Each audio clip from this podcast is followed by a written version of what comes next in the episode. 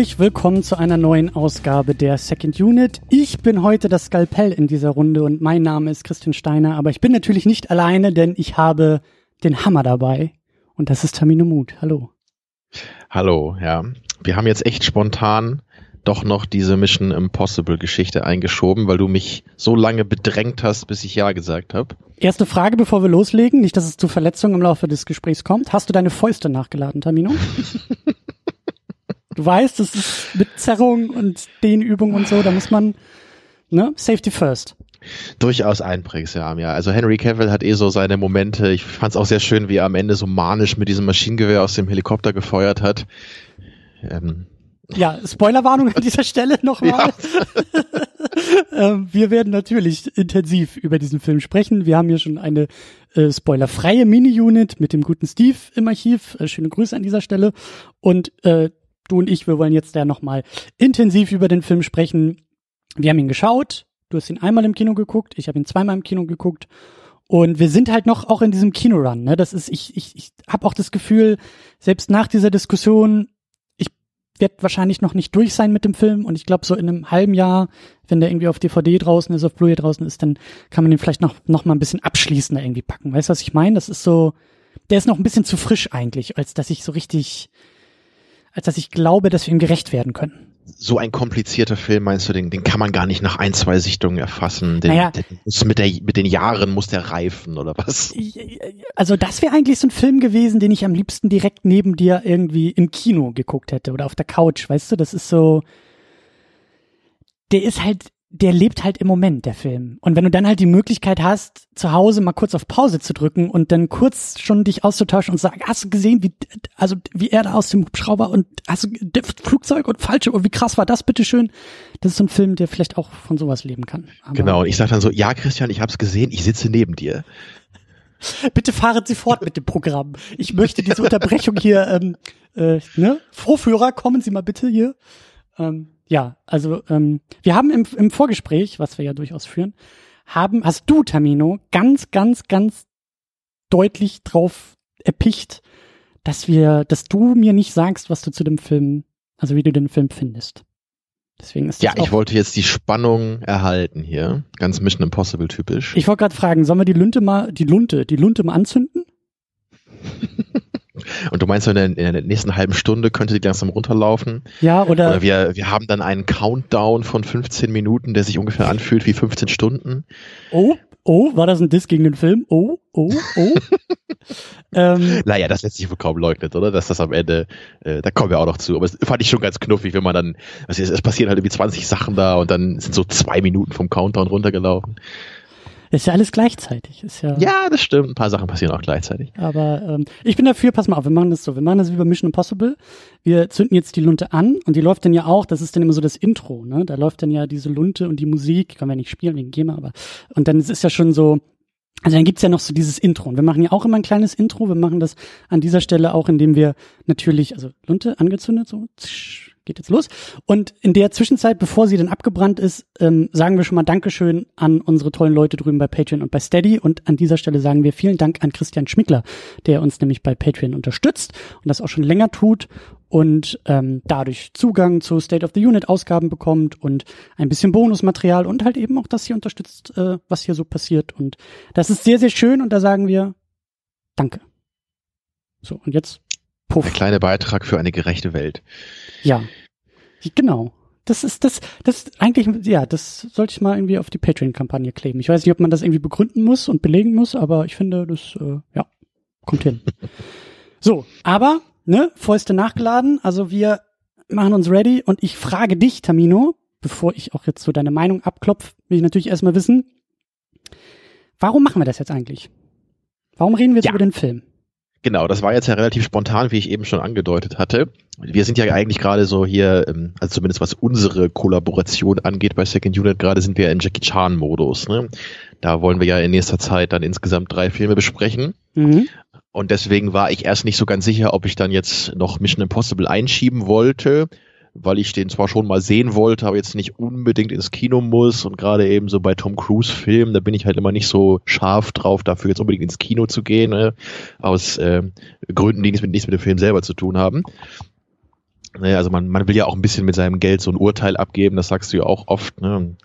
Deswegen finde ich es eigentlich nicht so toll, dann. Du willst Tom dafür, Cruise einfach nicht unterstützen. Genau, ja, das. Oder ich will eigentlich lieber andere Sachen unterstützen, sagen wir es positiv. Ne? Mhm. Wenn ich dann schon mal ins Kino gehe, finde ich es eigentlich netter, wo ich dann denke, so, hey, äh, oder ich, ich hätte zum Beispiel gerne den aus dem Nichts im Kino gesehen von Fatih oh, Akin, weil ja. ich irgendwie, also habe ich halt nicht leider nicht. Ich habe ihn äh, auf DVD nachgeholt bei meiner Mutter. Äh, sehr cooler Film, finde ich. Nicht perfekt, aber trotzdem. Hast du gehört, Werk. sie kommt aus Husum? Oh, da muss ich den Film nochmal einen Punkt aufwerten, glaube ich. Ne? Fünf, mindestens. Aber ja, um den geht's ja nicht. Ich glaube, glaub, Fatih Akin kommt nicht aus Husum, ne? Nee, aber, aber die Figur. Ich habe den hier in Berlin im Kino geguckt ich, ne? und ich bin aus dem, aus dem, ich bin aus dem Sessel gefallen, als sie das gesagt hat. Aber es, das nur am Rande. ja. Wollte ich halt nur sagen, so, weil Fatih Akin ist halt ein Künstler, den finde ich cool. Ich mag halt äh, viele seiner Filme, die er gemacht hat. Und sowas würde ich halt gerne unterstützen. So. Ja. so als Beispiel eben. Und bei Tom Cruise ist es halt nicht so, weil es halt so diese Big Budget Hollywood Produktion geht und dann irgendwie noch, äh, irgendwie, weiß ich nicht, fünf Dollar davon gehen dann noch an Scientology oder keine Ahnung. Naja.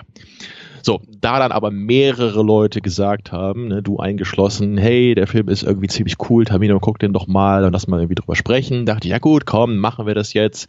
Passt ja eigentlich auch ganz gut gerade, so ist so ein heiße Sommertage, dann kann man abends nochmal in, ins Kino und so einen lockeren Film gucken. Ja. Das einzige, das, einzige, das einzige Blöde war jetzt eben, dass ich es dann nicht mehr geschafft habe, noch den fünften Teil nachzuholen, der jetzt der einzige ist, den ich nicht gesehen habe. Mhm. Das hast du ja aber, glaube ich, nochmal gemacht, deswegen kannst du mir dann vielleicht nochmal ein paar Sachen erklären, oder ein paar Figuren kamen ja durchaus im letzten Film vor, so kam mir das, zumindest kam das rüber, glaube ich, bei mir.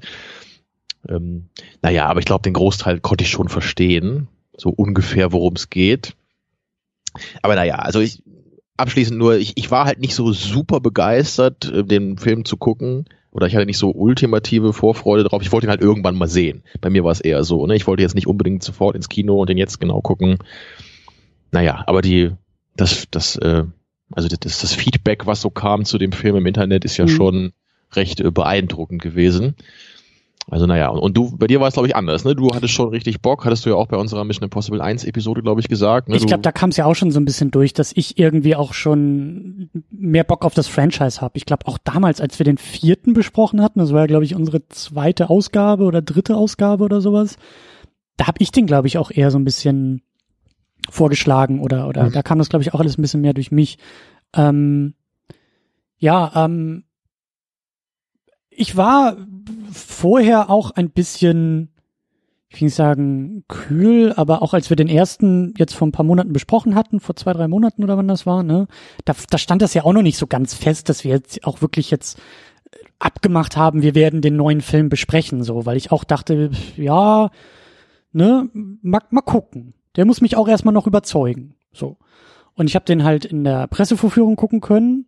Das war ja dann irgendwie zweieinhalb Wochen oder so, bevor er rauskam und habe gemerkt, also da kamen auch schon die ersten Kritiken, weil er irgendwie in den USA lief oder schon Premiere in Paris hatte. Und da, da, da ging schon los, da ging die Welle schon los. Da wurde ich auch schon so ein bisschen spitzohrig, habe ihn dann halt gesehen und war auch, ähm, fand ihn, fand ihn gut. Die Mini-Unit ist ja auch danach entstanden mit, mit Steve und hat, hab das aber auch, hab den Film auch noch nicht so ganz gespürt. Also ich hatte den noch nicht so, der Bauch war noch nicht ganz so begeistert. So der, der, der Kopf, das Auge hat da viel Gutes drin gesehen, aber da fehlte noch so ein bisschen irgendwie der Bauch, der so mit begeistert war. Und dann ähm, habe ich den, ist jetzt glaube ich auch eine Woche her, anderthalb Wochen her, habe ich den mit Steve auch noch mal ein zweites Mal dann regulär im Kino geguckt. Und da war der Bauch dann richtig begeistert. Und da das habe ich in der Mini-Unit auch gesagt, ich hatte Pressevorführung war in 3D, das war furchtbar, das war absolut unnötig, das war das das auch an dieser Stelle nochmal so fürs Protokoll die Warnung, solltet ihr noch gucken wollen, lasst also vermeidet wirklich 3D. Das ist halt das das das wird dem Film halt das arbeitet aktiv gegen alles, was der Film vorhat und machen will. Ja, Tom Ist Cruise, er denn nachträglich konvertiert? Wahrscheinlich nicht, oder? Das weiß ich jetzt nicht so genau. Es wird mich, es wird mich nicht überraschen, wenn er nachträglich konvertiert ist, weil also was ich weiß, ist, die haben halt ähm, ein Beispiel, so dieses Setpiece da mit dem ähm, Helikopter, äh, mit dem, mit dem Flugzeugsprung, mit dem Halo Jump, da ist Tom Cruise wirklich äh, 100 Mal aus dem Flugzeug gesprungen. Also die haben das Ding halt echt ewig gedreht, also immer wieder gedreht, weil Sonnenuntergang und Licht musste alles stimmen und die haben den Kameramann hinterher geschubst. Also der Kameramann ist auch aus dem Flugzeug gesprungen, halt mit seinem, äh, mit der Kamera auf dem Kopf montiert, auf dem Helm montiert und das war eine IMAX-Kamera, weil der ja auch in IMAX gedreht war. Und da weiß ich zum Beispiel nicht, ob das wirklich eine 3D-Kamera war oder eine reguläre Kamera. Ich glaube, es war eher eine reguläre Kamera. Ich glaube, dieser ganze 3D-Kram resultiert einfach nur nur daher, dass das Filmstudio sagt, wir brauchen mehr Geld. Weil, hatte ich auch schon in der, in der Ausgabe zum ersten Film so ein bisschen äh, angedeutet und, und drüber gesprochen. Mission Impossible, der erfolgreichste Mission Impossible Film in den USA ist immer noch der zweite Teil. Den eigentlich alle am schlechtesten finden, ne? Eben. Und seitdem hat kein Mission Impossible das Einspielergebnis halt nur in den USA des zweiten Films übertroffen. International schon so, da sind, das ist glaube ich der fünfte auch der erfolgreichste im, ne, so im Gesamteinspielergebnis weltweit. Aber in den USA ist das halt alles noch so ein bisschen, ein bisschen weniger. Und jetzt auch beim, bei dem neuen Film, der bricht da jetzt auch keine, keine äh, Rekorde oder sowas. Und deswegen glaube ich, ist das einfach so ein, so ein, so ein, also das wirklich auch das Studio gesagt hat, lieber Tom, toll, was du da machst, aber wir brauchen mehr Geld aus dem Film. Das muss, wir brauchen auch ein Milliarden-Dollar-Franchise und wir müssen da jetzt irgendwie für sorgen, dass der Film mehr einspielt. Weil, wie gesagt, Tom Cruise springt selber aus dem Flugzeug, äh, damit das irgendwie so echt wie möglich aussieht und dann kommt aber irgendwie im Kino so ein Film an, der in 3D das alles wieder unecht macht. Äh, deswegen, ne, Warnung, lasst es bleiben, versucht es zu vermeiden. Und ich habe das dann halt beim zweiten Mal dann ja eben sehr bewusst in 2D geguckt. Das ist auch irgendwie eine Vorstellung Sonntagmittag um zwölf oder sowas oder elf oder, oder 13 Uhr, also ganz furchtbar. Also der läuft auch in Berlin irgendwie nur so einmal am Tag äh, überhaupt in einem großen Kino in dieser Fassung. Und das, äh, das Kino war aber voll, das hat mich auch gefreut.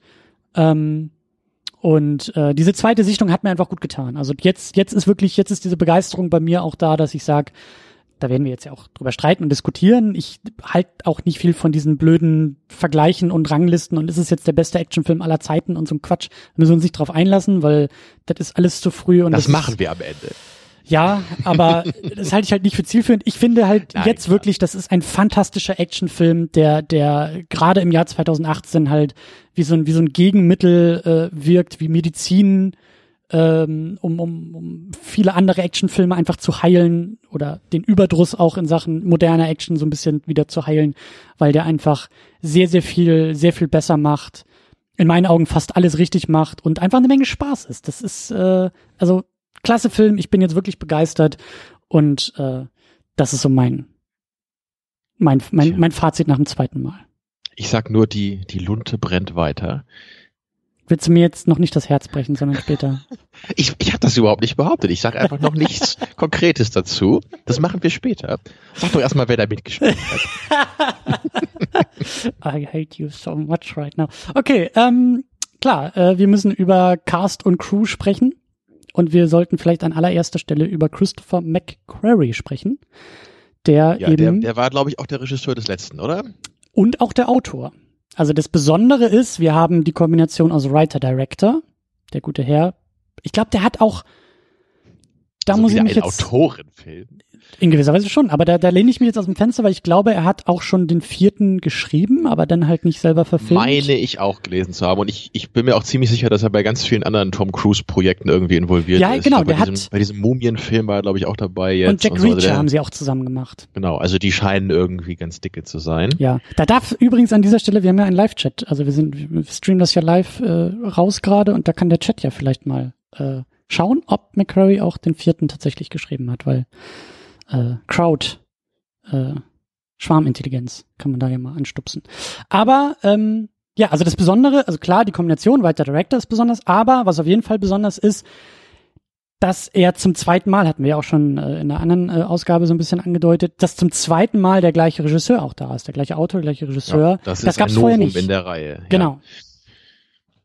Ja, das, äh, das hat ja in der Vergangenheit eben auch für etwas ähm, ja ab abstrusere Filme geführt, wie eben den zweiten, der damals ja von John Woo inszeniert wurde. Und das, äh, also ich weiß auch nicht, der, der zweite ist halt, ich würde auch sagen, es ist halt einer der schlechteren, klar. Ich glaube, den dritten fand ich damals am langweiligsten, aber ich habe keine Erinnerung an den. Aber der zweite ist für mich halt echt so, ich, ich bin mir ziemlich sicher, dass ich die letzte halbe Stunde bestimmt so vier, fünf Mal gesehen habe von dem Film. Aber in Gänze habe ich den, glaube ich, echt nur einmal durchgehalten, weil ich die erste Stunde so unglaublich langweilig finde. Aber dieses Finale eben, wo John Woo dann einfach alle Action-Regler aufdreht und die, diese völlig bekloppte Motorrad-Action, die da passiert, die kann ich mir eigentlich jeden Tag angucken. Mhm. Also, aber das, also ich meine damit eben so, das hast du halt in der Vergangenheit gehabt, so ein bisschen wie in der Harry Potter-Reihe halt auch. Da ist dann der eine Film eher locker, ne, mhm. und der andere Film ist dann plötzlich total düster. Und das ähm, finde ich immer spannend, wenn man sowas in einem Franchise eben hat, weil manche Leute finden das halt total toll. ich, ich, also ich sehe schon, dass das irgendwie einen gewissen Reiz hat, aber manchmal denke ich dann irgendwie auch, äh, ob das nicht eher ein Problem ist, weil du ja, du hast ja Fortsetzungen. Es sollen ja immer die gleichen Figuren sein und die gleiche Geschichte letztendlich oder eine große Geschichte, die diese Figuren erleben. Und manchmal wirkt das dann ein bisschen befremdlich, wenn das dann so tonal so sehr stark sich unterscheidet, finde ich, von einem Film der Reihe zum nächsten. Wobei bei, bei, bei Filmen wie James Bond oder eben auch Mission Impossible geht's ja noch einigermaßen, weil klar, du hast da irgendwie die gleichen Figuren, aber es ist ja irgendwie immer so ein bisschen so die Mission der Woche, die da irgendwie passiert. Also bei, bei sowas wie Harry Potter zum Beispiel ähm, ist es ja vielleicht schon ganz sinnvoll, mit einem Regisseur so bei einem Feeling irgendwie zu bleiben, weil das ist halt eine kontinuierliche Geschichte, die ja da durcherzählt wurde und auch mit den neuen irgendwie durcherzählt wird. Und das Mission Impossible, also das ist jetzt ja eigentlich auch ein Novum, dass halt dieser Film auch ähm, wirklich eine Fortsetzung des fünften Teils ist. Also dass halt nicht nur, dass Figuren wieder auftauchen und man sagt, ah, hi Benji, hi, ne? Sondern es ist halt, also der Bösewicht ist genau der gleiche. Und es geht auch wieder um den gleichen Bösewichten und was jetzt als nächstes mit ihm passiert und was er eigentlich noch vorhat und wie er wieder irgendwie entkommt und wie sie ihn schnappen. Und das, das ist, das ist ja auch neu, dass irgendwie so ein, so ein roter Faden durch, durch zwei Filme irgendwie äh, gezogen wird. Tja, Mhm. Also dieser, dieser Bösewicht, das, das ist halt der, der Typ in der Zwangsjacke quasi, ja, der, der ist aus dem letzten ja mal, Teil, oder? Genau, das ist Sean Harris als Solomon Lane, der ähm, im Vorgängerfilm, also ich habe den, ich habe vor der Zweitsichtung des Fallout habe ich den Vorgängerfilm nochmal aufgefrischt und äh, wie das so ist bei Mission Impossible, ich habe die Hälfte auch schon wieder vergessen. Ähm, aber der war, oh Gott, wie war das denn noch? Äh, Ethan ja, Hunt hat ihn doch geschnappt, das sage genau, ich Genau, Ethan Hunt hat ihn geschnappt und hat ihn, stimmt, der war, okay, das war, das war auch ziemlich cool, wie sie ihn am Ende da auch irgendwie eingesperrt haben und, äh, aber ja, doch, also genau, er, er wurde geschnappt und, ähm, das sieht man dann ja auch hier bei Fallout, das fängt ja schon damit an, dass Ethan da so ein bisschen mit Schuldgefühlen auch arbeitet, also, ich finde sowieso, Fallout ist nicht nur eine direkte Fortsetzung zu Rogue Nation zum fünften, sondern greift dann auch mehr Punkte des gesamten Franchises irgendwie auf und knüpft da mal so ein bisschen an, weil er hat ja zum Beispiel diese Schuldgefühle seiner Ehefrau gegenüber oder seiner genau, Ex-Frau gegenüber. Michelle Monaghan oder so, die spielt auch, glaube ich, auch im dritten schon mit, oder? Wenn ich mich genau. jetzt nicht irre. Die ist im dritten ja, dabei. Doch, irgendwas mit seiner Frau, aber das ist alles völlig verblasst bei mir. Ja, das äh, musste ich mir auch nochmal wieder in Erinnerung holen, aber es ist ja so, dass im dritten Teil geht's ja, glaube ich, los, dass er gar nicht mehr gar nicht mehr im Business ist. Er ist gar kein Agent mehr, er ist zu ja, Hause ja, bei stimmt, seiner Frau ja. und dann gibt's eine Party und alles ist nett und alles ist cool und dann geht er da, glaube ich, irgendwie in seinen Werkzeugschuppen und auf einmal äh, kommt da wieder eine Botschaft und sagt, äh, should you choose to accept und diese Nachricht wird sich selbst zerstören und diese Nummer wird dann da wieder abgezogen, sodass halt wieder reingezogen wird in die ganze Sache. Und aber diese Ehefrau halt hat und irgendwie geht's glaube ich auch darum, Philipp Seymour Hoffmann ist da der Bösewicht und der will glaube ich auch irgendwas mit seiner Frau und so die die die Aktion, so dass die sich halt irgendwie ähm, trennen. Das war ja dann im vierten, falls du dich dran erinnerst. Ähm, wie hieß denn der noch? äh, Phantom, Phantom-Protokoll, äh, irgendwie sowas. Ghost Protocol. Ja, ne? glaube ich, im Englischen Ghost Protocol. Ähm, da gab's ja so eine Szene ja. am Ende, wo Ethan Hunt, also da, da, da geht's ja im vierten Teil gibt's immer dann die Geschichte, die erzählt wird. Ja, Ethan Hunts Frau ist tot. Deshalb saß er da im Gefängnis am Anfang und er ist jetzt irgendwie völlig durchgedreht und äh, da ist halt irgendwie so, diesen, diesen Tod hat er nicht verkraftet. Und er stellt sich heraus am Ende des vierten Teils, nee, die ist gar nicht tot. Das ist nur eine offizielle Version, die erzählt wird, weil Ethan Hunt ist immer noch so im Hintergrund und beschützt sie halt noch und hat da so seine schützende Hand über sie und das weiß sie auch und am Ende ist es ja irgendwie so, dass sie irgendwie, glaube ich, in so ein Boot, auf so ein Boot steigt oder irgendwie in so ein Bus steigt oder so und dann sieht sie ihn in der Entfernung und beide nicken sich so zu, so nach dem Motto, ja, ich weiß, du bist da für mich, Ethan und äh, aber er, er, ist, er, ist, er ist so der gute Geist im Hintergrund, so. er traut sich noch nicht mal mehr an sie ran, weil es könnte ja wieder Gefahren für seine Frau entstehen und ähm, so und das ist halt jetzt hier bei Fallout, das ist ja gleich am Anfang sein Albtraum, den er hat, ne? So, dass auf einmal der Bösewicht Solomon Lane als äh, Pastor die beiden verheiraten soll und ähm, also ne, so dieses, das, das, das ist durchaus Neujahr, dass auf einmal Ethan Hunt Schuldgefühl, also dieses, diese, diese Fortführung von Charaktereigenschaften oder oder äh, inneren Konflikten so. Das ist jetzt auch nicht, äh, wie mhm. du immer so schön sagst, das ist auch nicht Shakespeare, das ist jetzt auch nicht wahnsinnig tiefgründig, aber wir haben einen Ethan Hunt, der zumindest noch an seine Frau oder ihr Ex-Frau denkt, sich Sorgen macht und irgendwie vielleicht auch ein bisschen was bereut. So. Ja. Genau. Klar, wir haben Ethan Hunt dabei, werden wir am Ende und im Laufe des Films auch noch viel drüber sprechen. Tom Cruise ist Ethan Hunt, das ist auch äh, mittlerweile gesetzt. Wir haben, wir haben Ving Rames dabei, wieder als Luther, als einer von zwei Computer äh, Menschen. Ja, und, und, der gute Mann hat ganz schön zugelegt, oder? Gewichtsmäßig. Der sitzt ja auch nur rum. Hast genau, du mal die Filme aber, gesehen? Er sitzt immer irgendwo an einem Computermonitor. Der hat ja nichts zu tun sonst. Also ich, ich finde, Ving Rames ist auf jeden Fall ein cooler Darsteller, aber ich, ich habe mich hier nämlich auch im Kino gefragt, ähm, mit, mit meinem Kumpel zusammen, ähm, haben sie echt versucht, ihn seltener so in der Totale zu zeigen? Weil ich habe das Gefühl, man sieht ihn sehr oft wirklich eher so, ähm, man sieht nur sein Gesicht, wie er reagiert. Ne? Ein paar Mal sieht man ihn ganz klar. Aber ich, ich weiß nicht, ich hatte da fast das Gefühl, dass sie ein bisschen vielleicht kaschieren wollten, wie Hm. viel er zugelegt hat so in den letzten Jahren. Meinst du, das ist dann so vertraglich äh, festgelegt? Ja, das war das nicht auch irgendwie so bei, bei Marlon Brando in seinen Filmprojekten früher. Da gab es auch immer irgendwelche total obskuren Klauseln, die er dann haben wollte. Und bei Apocalypse Now wollte er sich doch irgendwie auch nicht vernünftig zeigen lassen, weil er auch da dicker geworden war. Deswegen ist er die ganze Zeit nur so im Schatten zu sehen da. Ach so, das war gar nicht künstlerisches äh, in, in Intention, das war einfach nur Ich glaube nicht nur zumindest, ja. okay. Ähm, ja, dann haben wir natürlich den großartigsten Schnurrbart der Filmgeschichte oder sagen wir mal der jüngeren Filmgeschichte, der dafür gesorgt hat, dass ein komplett anderer Film halt noch schlechter wurde, als er ohnehin schon Ach, das war also wirklich wegen Mission Impossible, dass sie das bei Justice League machen mussten, ja? Ja. Ach so, okay. Das wollte ich nämlich noch fragen, ja, okay. Warner hat ja Paramount angeboten, dass Ja. er sich den Schnurrbart komplett abmachen kann, damit er in Justice League halt ohne auftritt. Und man hätte hier bei Mission Impossible den Schnurrbart per CGI denn gerne hinzugefügt. Man hätte das auch bezahlt. Genau, aber die haben halt natürlich dann lachend gesagt, nee. Ich glaube, die haben auch eine halbe Stunde lachend gesagt. Ja, nee. wahrscheinlich. Also, aber komm, ich meine jetzt mal, also über ihn werden wir, werden wir ja auch noch intensiver sprechen, aber der Schnurrbart ist doch schon klasse.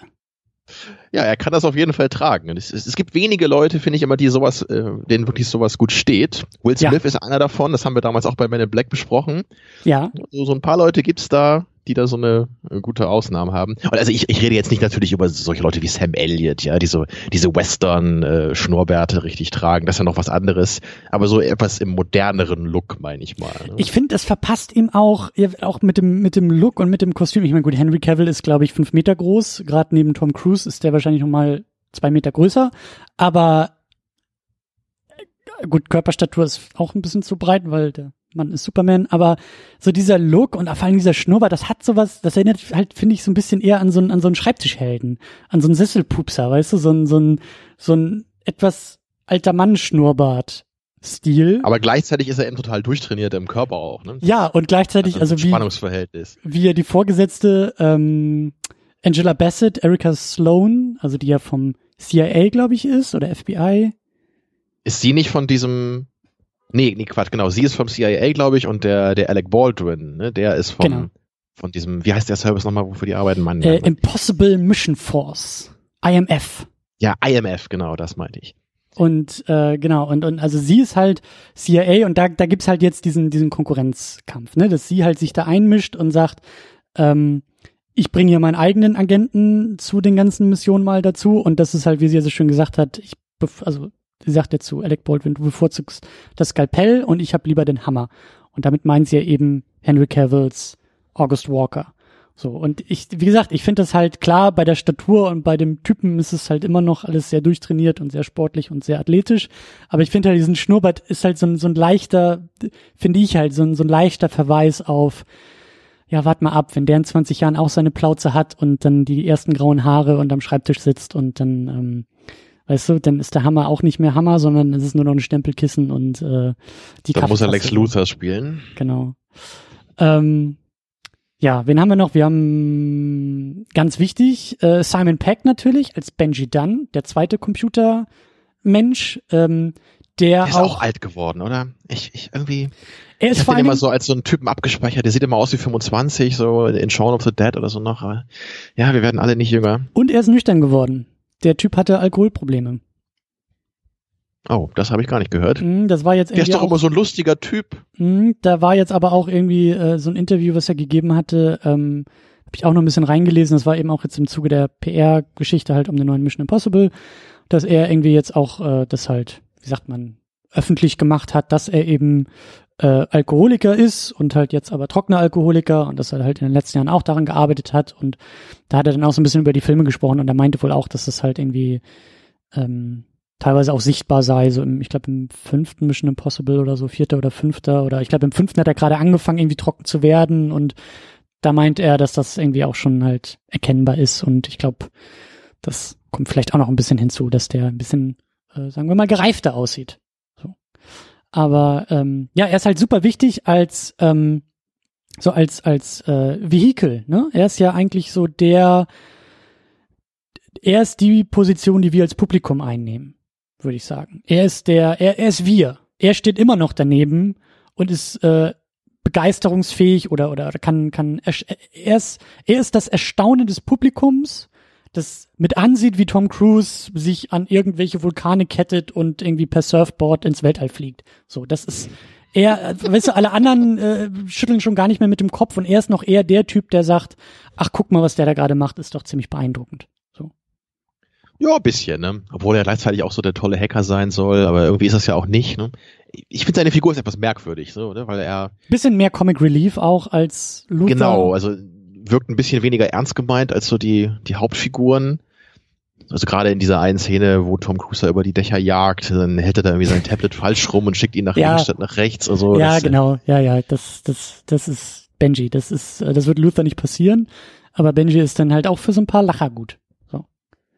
Auf jeden Fall. So, und dann fehlt, glaube ich, nur noch Rebecca Ferguson. Äh, ganz wichtig, Rebecca Ferguson als Ilsa Faust, die wir in einem Vorgängerfilm halt auch schon gezeigt Ach so, die auch. Haben. Ja, die war schon dabei.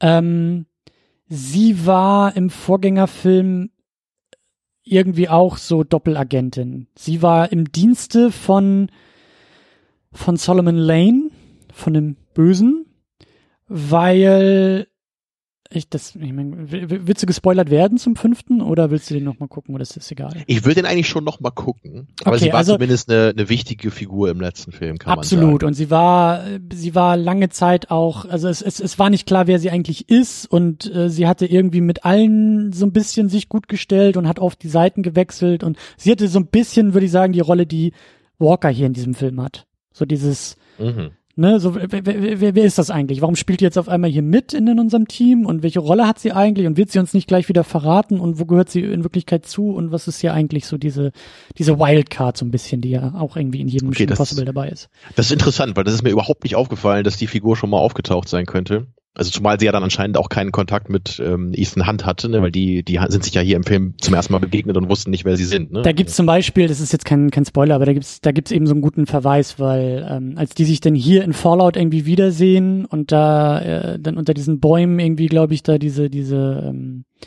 Diskussion führen so und er auch fragt, was, was, was, was ist jetzt hier deine Rolle in dem ganzen Spiel und du, du bist, du warst doch eigentlich raus und sie sagt, naja, wir sind ja nie wirklich raus und ne, dann wird ja, wird ja klar, dass sie auch noch was von, von Lane irgendwie braucht und da sagt sie irgendwie zu ihm, ähm, du hättest mit mir gehen sollen. Und das ist, das ist ein Verweis auf den Vorgängerfilm, weil da sitzen die dann in so einem, in einer sehr ähm, heiklen Situation und sie sagt zu ihm ganz ernst, sie guckt ihm in die Augen und sagt, komm, lass uns einfach abhauen, lass uns einfach komplett verschwinden hier aus der ganzen Nummer, äh, lass uns untertauchen, so. Und natürlich ist Ethan Hunt derjenige, der sagt, nein, das können wir ja nicht tun und wir müssen ja ans große Ganze denken und wir haben ja einen Auftrag und das, weißt du, das, das war so ein, das war so eine Referenz auf den Vorgängerfilm, die halt hier bei Fallout so ein Nebensatz war. Ja, so. Ich ähm, habe am Anfang übrigens nochmal die beiden Ladies verwechselt, glaube ich. Ich hatte erst an diese andere, an diese blonde Lady gedacht in dem Club hier. Das ist die White Widow, das ist Genau, Vanessa die White Kirby. Widow, genau. genau. Weil die, die, da meinte ich eben, die haben sie natürlich noch, die sind sie natürlich noch nicht begegnet. Genau. Das äh, weil ist, die, die kam aber nicht vor im letzten Film. Ne? Exakt, die ist, die ist äh, ja. neu. Aber genau, Rebecca Ferguson ist Ilsa Faust, das ist die britische Agentin. Ja, genau. Jetzt, jetzt bin ich bei dir. Klar, weil da wurde ja schon angedeutet, dass die sich mal kannten oder dass sie irgendwas miteinander hatten oder so, aber das wurde halt nicht dass so. Dass sie eine Vorgeschichte auf jeden Fall haben, das, das wird klar bei dem Film. Ich meine, da ist halt diese großartige, ich finde das, das ist so, ah, ich, da komme ich ins Schwärmen, aber diese, diese tolle, da werden wir ja gleich auch noch uns hinarbeiten, aber ich liebe diesen Moment, an dem diese, diese Pause in der Verfolgungsjagd. Sie Ilsa Faust ist auf dem Motorrad unterwegs und taucht das erste Mal hier in dem Film auf. Ethan Hunt hat ja gerade Solomon Lane äh, per äh, Doppelbetrug äh, und Trick hat er ihn ja anders rausgeholt, als er eigentlich sollte und verfolgt ihn, also ist halt mit dem Auto unterwegs und versucht zu flüchten und sie fährt halt hinterher und schießt die ganze Zeit und dann kommen die, dann gibt's ja dieses Standoff, dieses richtig schöne Western Standoff, die beiden, die halt dann sie am Motorrad, er im Auto und die Kamera fährt irgendwie auch so auf Close-ups der Gesichter und in dem Moment, wo man sie denn sieht, hört man im Hintergrund auch noch so ein Kirchenglocken, so ein Gong. Also was halt so High Noon markiert. Also wirklich so, das, das ich jedes Mal, ich liebe das. Es ist so geil. Es ist so ein tolles Detail. Das, ja, ich komme ins Schwärmen bei sowas. Das ist einfach toll. Ich sag nur Lunte, ja. Nee. Nee, ich, ich habe noch eine coole Filmidee, weil wir heutzutage machen wir auch immer so einen Schwachsinn wie Alien vs. Predator und so. Mhm. Meine Idee ist White Widow vs. Black Widow. Hm, ich hätte jetzt eher gedacht, sowas wie Ethan Hunt vs. James Bond oder so, aber White vs. Black. Ja, White Widow. Ähm, die Tochter, glaube ich, von Max aus dem ersten Film. Ist dir das aufgefallen? Nee, woher weiß man das denn? Das weiß man äh, in der Szene, wo sie das erste Mal auftaucht, also wo sie zu dem, zu dieser, ja, zu dem Treffen, was sie da ja auch arrangieren müssen, ähm, wo Ethan Hunt halt auftaucht. Und dann kommt er da irgendwie so rein und dann ist sie ja schon auf der Bühne. Das ist ja irgendwie, sie begrüßt diese ganzen Gäste in diesem, in diesem, in dieser, mhm. was ist das, in diesem Lokal, in diesem Hinterzimmer, was da ja sehr geheimnisvoll äh, mit auch anscheinend sehr wichtigen Leuten irgendwie ausgestattet ist. Und da sagt sie halt, da spricht sie irgendwie davon, so dass ihre Mutter Max ja, ähm, was war das noch irgendwie, sie zitiert auch aus dem ersten Film, irgendwie an, an, an Paradoxien interessiert sei und also so, so, die Tür geht also, auf, wir sind noch bei Ethan, aber wir hören das schon im Hintergrund, dass darüber gerade geredet wird und dann wird, glaube ich, erst auf die Bühne geschnitten und dann sieht man äh, White Widow auf dieser Bühne halt stehen und dann erzählt sie halt so ein bisschen, ähm, ja, die haben ja auch eine ähnliche Funktion, ne, so in den beiden Filmen. Aber das ist mir gar nicht aufgefallen. Mhm. Genau. Aber sie sind ja beide so diese Vermittlerfigur, ne, die nicht selber so direkt involviert ist, und sagt die, sie zumindest. Ne? Und die vielleicht auch das ein oder andere Auge auf äh, Mr. Hunt geworfen haben. Ja, das natürlich sowieso. Also jede Frau äh, in diesem Universum hat ein Auge auf Ethan Hunt geworfen. Ich glaube ja auch, dass die Polizistin, diese französische Polizistin, die da angeschossen wird, ich glaube, das habe ich auch schon beim ersten Mal gesagt, also beim, beim ersten Kinobesuch. Also es gibt, glaube ich, mehrere Stellen in diesem Film, wo, wo kein Schauspiel stattfindet, sondern wo, wo einfach draufgehalten wurde, glaube ich. Weil wie die Tom Cruise irgendwie in die Augen schaut und anhimmelt, halte ich für sehr echt. Ja. Ja, die taucht bestimmt auch in der Fortsetzung dann nochmal auf. Meinst du, sie ist die dritte Frau, die Ethan Hunt? Bestimmt, äh, ja. ja. Aber ich dachte mir, äh, dass wir so die konkreten großen Action-Set-Pieces vielleicht ein bisschen durcharbeiten. Ähm, Habe ich, dir zu, hab ich zu dir auch schon im Vorgespräch gesagt, so Handlung, Figuren, ja, haben wir, aber ist vielleicht nicht ganz so wichtig wie das, was wir sehen. Wie kannst oder? du denn sowas sagen, Christian? Also das ist ja hier schon mal, der Film ist doch ein, ein Meisterwerk nicht nur seines Genres, sondern aller Genres, oder nicht? Sagt das das Internet nicht gerade? Und du sagst einfach, ach, Plot, ist doch völlig egal. Das habe ich nicht gesagt. Ich habe gesagt, das ist zweitrangig in diesem Film und nicht so stark wie die Action und die Setpieces. Ich lass das mal so stehen. Gut. Aber ja. machen wir, oder? Also wir fangen mal so ein bisschen ja, genau, so. Nicht der Film ja gerade in der ersten Hälfte kommt da ja echt so gefühlt so ein Ding nach dem anderen. Ja, also erstmal geht's ja schon wieder wunderbar los, wie bei Mission Impossible, dass wieder eine Mission scheitert. Wir sind in Berlin, wir sind bei einer Übergabe. Es geht doch irgendwie darum, dass, und da, da, da, da geht's auch schon los. Das ist dann wieder so diese Verbindung zum fünften Teil und im fünften Teil war es ja irgendwie die, wie hießen, wie hießen sie da? War das die Rogue Nation irgendwie halt dieser Solomon Lane, der da irgendwie so so ein ich glaube ehemaliges Agentennetzwerk da irgendwie die irgendwie sich losgelöst haben und so eine Schattennation aufbauen wollten und eigentlich die Welt nur in Chaos stürzen, damit irgendwie Frieden herrschen kann. Irgend so ein Quatschkram, der irgendwie hier fortgeführt wird und irgendwie geht es glaube ich darum, dass diese Organisation oder Nachfolgeorganisation, weil Lane ja seit langem schon im, im Gefängnis sitzt, in Gefangenschaft, haben sich halt diese Apostel irgendwie gebildet und die wollen irgendwie Atombomben oder sowas. Die wollen drei Atombomben irgendwie zünden und wollen damit ja irgendwie alle die Menschheit vereinen. So, und dann geht es eben darum, dass Ethan Hunt bei dieser Übergabe dieser Atomsprengköpfe, diese drei Atomsprengköpfe, die soll er holen. Dieses die Plut soll haben. Plutonium, glaube ich, ne? Genau, diese, diese, das, diese ja. Kugeln. So, und das ist in Berlin, diese Übergabe, und die scheitert. Das geht schon mal schief. Ja, wie immer, oder? Ist, ist jemals eine Übergabe in einem Film, hat die jemals geklappt? In irgendeinem Film? Ich glaube nicht. Vor allen Dingen bei Mission Impossible. Also wenn du, wenn du mal auf die Uhr guckst in so einer, also wenn du da irgendwie mit Ethan Hunt irgendwo in Berlin in so einer Gasse stehst und du guckst auf die Uhr und sagst, oh scheiße, wir sind in den ersten 15 Minuten des Filmes, dann weißt du, dass das nicht gut laufen wird. Oh ja. Also Benji hätte es eigentlich besser wissen müssen, aber na gut. Und äh, da zeigt sich dann halt auch schon so der, also der, der, auch in diesem Film und auch was nachher das Ende angeht, also da ist der Film auch schon wieder so ein bisschen drüber, aber Ethan Hunt ist einfach zu gut. Seine einzige Charakterschwäche, sein einziges Problem in der Welt ist, er ist zu gutmütig. Ja, da spielt sich Tom. Cruise einfach mal selbst, ne? Das glaube ich aber auch. Es gibt ein, es gibt ein ganz, ganz tolles Video, was ich auch in der Mini-Unit empfohlen habe, hier auch nochmal empfehlen äh, will. Das heißt äh, Who is Ethan Hunt? Von Patrick Willems auf YouTube und seine, ich finde die These halt wirklich klasse, weil die These ist, dass die Figur Ethan Hunt und die Mission Impossible Filme wirklich nichts anderes sind als Tom Cruise, wie er sich selbst wahrnimmt und wie er wahrgenommen werden will. Auch im Laufe Das der Jahre. Absolut würde ich dem zustimmen, so vom Gefühl her. auch im Laufe der Jahre, sagt halt auch, als dann dieser dritte Film kam und auf einmal Ethan Hunt ein Privatleben bekommt, was ja dann auch zu der Zeit Tom Cruise war, der bei Oprah Winfrey über seine tolle Ehe und seine tolle Frau irgendwie gesprochen hat, dass sich halt diese, also dass sich da viel Das war aber parallel nicht mehr. Nicole Kidman damals, ne? Das war doch die, die andere danach, oder? Äh, wie heißt die nochmal? Äh, war, die, auch, ähm, die kennt man auch, auch so eine Schauspielerin. Die, die war ja noch im ersten Batman Begins dabei und beim zweiten dann ja schon nicht mehr, also bei Dark Knight hier die, die. Der, der Chat weiß es doch bestimmt. Wie Ja, hieß nochmal diese zweite Frau von Tom Cruise? ja, sag mal Bescheid. Der Chat schläft, glaube ich, schon. Ich weiß gar nicht, ob die, ob die schon, ob die, ob die, die warten wahrscheinlich, dass die Lunte explodiert. Deshalb meldet sich das dann. Ne? Das ist äh, Spannung pur. Aber äh, ja, ich weiß, äh, Ka- Katie Holmes. Ja, genau. Katie Holmes.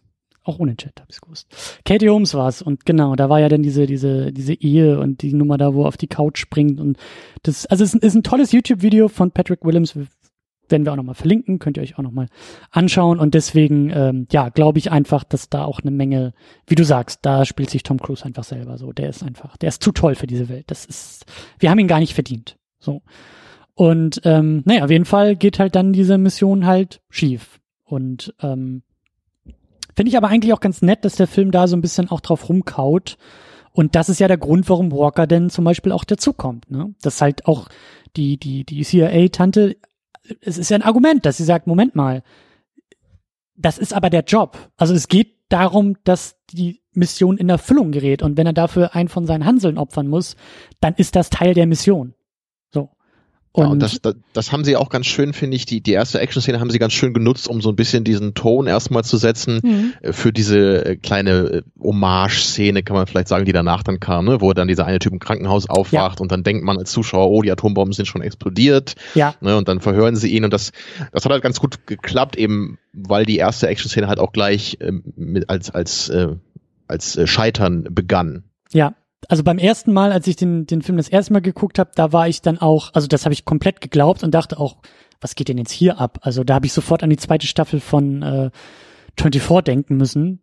Äh, in der zweiten Staffel 24 wird nämlich in LA eine Atombombe gezündet und das war das war das war für mich zu drüber. Also das ist, wenn du das einmal machst in so in so, in so Agentenfilmen oder Serien, du kommst da nicht mehr von weg, weißt du? Das ist so, das ist für mich ist das too much.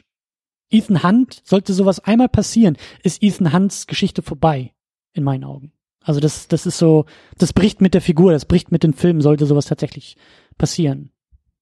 Interessante These, habe ich noch gar nicht so im Detail drüber nachgedacht. Weil Mir es ist ja halt, gerade ähm, der Witz, dass er immer wieder sagt, äh, ich krieg das hin, ich krieg das hin und bis zur letzten Sekunde da irgendwie am Drahtseil hängt und sich dann irgendwie äh, selbst opfern muss. Also weißt du, das ist so, und wenn er das halt, wenn es einmal in diesem großen Stil einfach schief geht, kann er einpacken. Ja, vielleicht, ne? aber man könnte ja schon vermuten, dass vielleicht in dem sechsten Teil so einer Reihe, dass sie vielleicht wirklich mal sowas machen und irgendwie so einen Schritt wagen und sagen, hier, er hat wirklich richtig was verbockt und muss dann den ganzen Rest des Films irgendwie arbeiten, das irgendwie so ein bisschen wieder gut zu machen. Hätte ich jetzt zumindest nicht kategorial ausgeschlossen. Ich, ich habe mich halt nur erstmal so gewundert, hm, warum sieht man diese Atombombenexplosion nur in den Nachrichten? Hätte man das nicht vielleicht ein bisschen emotionaler filmen können, ne, dass man vielleicht ein paar Leute sieht, die dabei sterben, so, ne? aber dann so, aha, es ist ja gar nicht wirklich passiert, ne? es war alles wieder nur ein Trick, so, dann hat für mich gut funktioniert, wollte ich ja, wir sind ja noch bei der Action, da wollte ich nur kurz sagen, dass das eben ganz gut funktioniert hat, weil man den Ton eben richtig gesetzt hat. Ja, absolut. Genau ich, genau, ich dachte nämlich, dass sich der Ton da halt krass verschiebt. Ich dachte, okay, wenn jetzt auf einmal bei Mission Impossible Atom drei Atombomben gleichzeitig explodieren können, dann ist irgendwie, sind die Parameter irgendwie so weit verschoben. Und klar, ich, ich beim zweiten Mal habe ich, saß ich halt schon grinsend da, weil ich ja auch wusste, was passiert. Und beim ersten Mal habe ich dann halt diesen Twist auch gebaut und fand es halt auch total schön, weil mich das sofort an den ersten Film erinnert hat. Das, das muss super schön gewesen sein für Leute, die, dann den Film zum ersten Mal gesehen haben, neben dir, weil dann kommt da dieser Nachrichtenbericht und so, so und so viele Menschen sind gestorben bei Atombombenexplosionen und Christian so, hihihi. Fast. Fast. Ich habe auch viel gelacht bei dem Film, vor allem am Schlussmonolog. Ja, ja. und auch in der Schlu in, in, im Schluss äh, Setpiece, da, da habe ich auch lachen müssen und da hat das Kino auch lachen müssen, aber da kommen wir auch Dazu noch. kommen wir gleich, ja. ja. Äh, genau, wir haben erstmal noch den, den schönen Fallschirmsprung. Ja. Der kommt ja danach. Den hattest du ja eben auch schon erwähnt. Und ähm, ja. das wusste ich jetzt auch gar nicht, dass sie das anscheinend wirklich äh, dann real gedreht haben und anscheinend dann sogar sehr aufwendig und immer wieder, hattest du ja gerade erzählt. Ne? Ja, also, also die, die, das, das, das krasse ist halt, also sie haben also Tom Cruise ist wirklich aus dem Flugzeug gesprungen. Wie gesagt, Kameramann ist mitgesprungen, also hinterhergesprungen. Der hatte die Kamera auf dem Kopf ähm, installiert. Die hatten halt keine Möglichkeit, also der Kameramann hatte während des Sprungs keine Möglichkeit, auf einem Monitor zu gucken, ob das alles überhaupt scharf gestellt ist.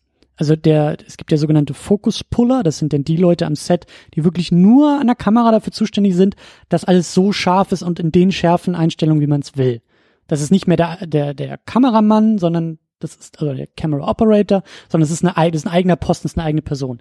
Sondern die haben wohl bei diesen Sprüngen halt im Flugzeug so versucht, das alles so ein bisschen einzustellen und dann waren das halt Blindsprünge, so. Dann musste das alles irgendwie aus dem Bauch heraus passieren.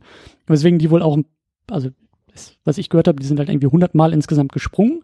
Und das hat, das war, das waren auch die letzten Shots, die sie irgendwie noch gemacht haben, weil das halt, glaube ich, auch auf größerem Zeitraum irgendwie verteilt werden musste, weil sie haben halt auch mit dem, mit dem Sonnenuntergang gearbeitet oder Sonnenaufgang. Also die, die Lichtstimmung war halt auch wichtig, so dass sie halt nicht irgendwie hundertmal hintereinander hätten springen können, sondern immer so ein bisschen auf das Licht achten mussten. Also eigentlich absurd, absurde Bedingungen, so.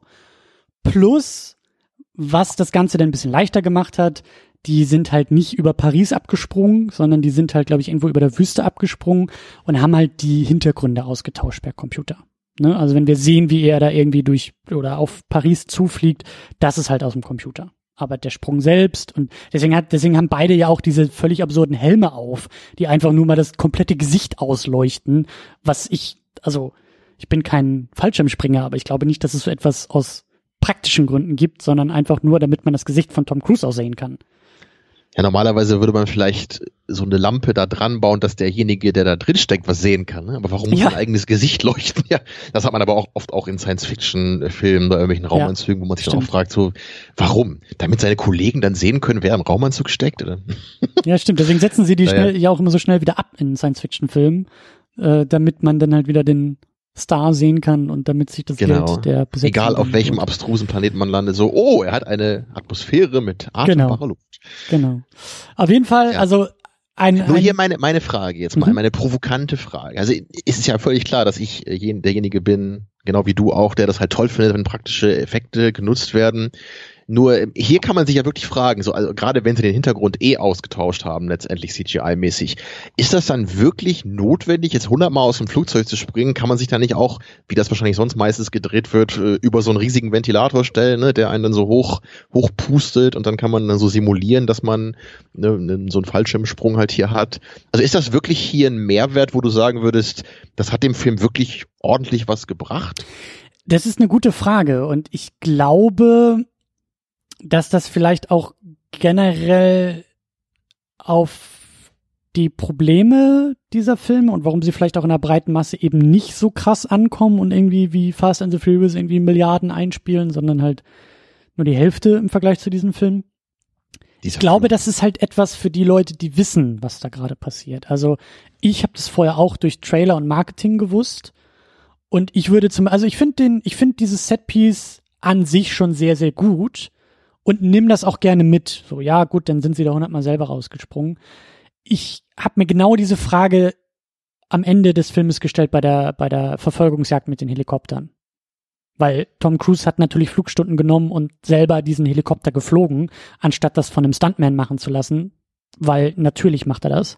Und da saß ich auch, auch nach dem zweiten Mal äh, im Kino und hab mir gedacht, also ja, ich weiß das jetzt, aber das also die genau Helikopterszene genau hat's für mich nicht besser gemacht. Also ich finde ich finde es ja toll, dass sie echte Helikopter benutzt haben und auch wo wir gleich zu kommen, dieser Kampf in dieser Toilette da, das ist ja auch cool, dass es halt auch so echte Punches waren größtenteils, so, ne? Mhm. Aber letztendlich im Grunde finde ich das jetzt nicht so wichtig, ob ein Stuntman jetzt den Hubschrauber fliegt oder Tom Cruise, weil ich das eigentlich oft gar nicht erkennen kann. So bei den Exterior Shots so ja. ist ja eigentlich egal. Also das, deswegen habe ich nur so ein bisschen die Frage immer so im Hinterkopf, ist das eher so ein Marketing-Ding vielleicht? Also ist, ist wirklich hier der artistische Aspekt im Vordergrund, dass jemand sagt, ich will wirklich praktische Effekte machen. Bei Fury Road sehe ich das so. Ich will praktische Effekte, die den Kern meiner Action sind, weil das die, die Vision ist, die ich habe. Und hier frage ich mich zumindest, ist das wirklich oder ist es der einzige Grund? Ist es nicht eher dieses, wir können sechs Monate vorher irgendwelche Videos posten, wie, wo wir sehen, mm, Tom Cruise mm. hängt hier wieder im, im Hubschrauber oder an irgendwelchen Seilen, weil er gerade wieder über eine Mauer springt. Also ich, ich, ich zweifle da zumindest so ein bisschen dran, weißt du? Ne? Ja, ich, ich finde hier bei einem Fallschirmsprung finde ich es halt ähm, aus der Szene heraus auch noch ein bisschen ähm, naheliegender oder besser, weil die ganze Szene hat, glaube ich, irgendwie nur drei versteckte Schnitte oder, oder vier oder sowas. Also wir, wir, wir, wir sind eindeutig mit Tom Cruise im Flieger und Henry Cavill springt ja raus und Tom Cruise springt hinterher und es gibt halt keinen Schnitt. Also es ist ja wirklich so, dass wir mit Cruise dann auch rausspringen und rausfallen und rausfliegen und dass man da, ich finde, das ist jetzt auch nicht riesig so, aber da, da, da finde ich, sieht man es eher durch die relativ langen Takes und die versteckten Schnitte. Das, das baut auch noch mehr Spannung auf und auch wenn man das vielleicht nicht so bewusst wahrnimmt, aber das ist schon, ich finde, dass dadurch, dass sie sich auch entschieden haben, diese Szene dann halt eben so zu drehen und mit diesen wenigen Schnitten und versteckten Schnitten, das hat die Szene für mich noch besser gemacht. Das hat es auch spannender noch gemacht. Während halt bei dieser Helikoptergeschichte da habe ich den Mehrwert eben auch nicht so sehr, weil ich das Gefühl habe, so, ich, ich, ich sehe sowieso Tom Cruise so selten halt in diesen Einstellungen, weil das viele Schnitte gibt und genau, die, die, die Einstellung bei weitem Kamera, auch, ja. Die fand ich bei weitem nicht mehr so gut geschnitten wie viele Action-Szenen in der ersten Hälfte des Films. Das das fand ich bei der Helikopters-Action-Szene war das ein bisschen zu viel für mich. So, Auch was das Räumliche anging, ne? Ja, genau. So, wer ist jetzt gerade wo? Hinten, vorne, oben, unten? Äh, welcher Hubschrauber ist eigentlich gerade welcher? So, das fand ich auch alles nicht ganz so, so sauber wie eben bei dem Fallschirmsprung. Aber ja, es ist, ist eine berechtigte ja. Frage und das sollte man im Hinterkopf behalten, finde ich. So, weil, weil dieses mhm. Feeling hatte ich halt überhaupt nicht im ersten Film. Da, da habe ich mir nie überlegt, oh, ne, ist das jetzt hier gerade irgendwie nur so oder so gemacht, um irgendwie Effekthascherei zu betreiben. So, das, der erste Film wirkte für mich einfach wie so ein Action-Thriller aus einem Guss, wo Brian De Palma eben sein Ding gemacht hat, seine visuelle Sprache hatte und genau wusste, was er machen wollte. Und, und hier verschwimmt das manchmal so ein bisschen ja. mit Marketing, finde ich. Ja, und, und erinnere dich, was wir auch bei dem, bei dem ersten besprochen hatten, so, warum ich den ersten ja auch so toll finde, ist halt, es, es sind die, ich, ich mag da diese kleinen, cleveren Momente, wenn Tom Cruise äh, da nach der Mission diesen, diesen, äh, ich lasse hier die Disk verschwinden Trick macht, so, und auf einmal diese ganze Szene so total spannend dadurch wird, weil du weißt gerade selber gar nicht, oh Gott, wird er jetzt gerade betrogen? Und nein, er betrügt den Betrüger, aber hat er ihn wirklich betrogen oder war auch das nur ein Trick? Und das mag ich ja so gern an dem ersten Film und das hat halt nichts mit CGI zu tun und nichts mhm. mit äh, wie haben sie das jetzt wohl gedreht und oh, sind sie da wirklich hundertmal, weißt du, so das ja. Ja, auf Tja. jeden Fall. Aber kommen wir noch zur nächsten Action-Szene, die wahrscheinlich das Highlight für mich war. Dieser mhm. Kampf in diesem, ja, in dieser öffentlichen Toilette da, in diesem äh, Edelclub.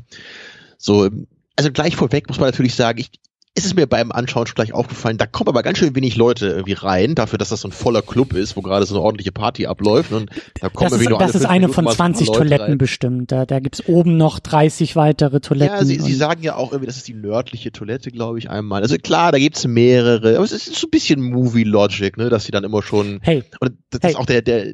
Du kannst schon, du kannst schon, setz mal vorher an, so.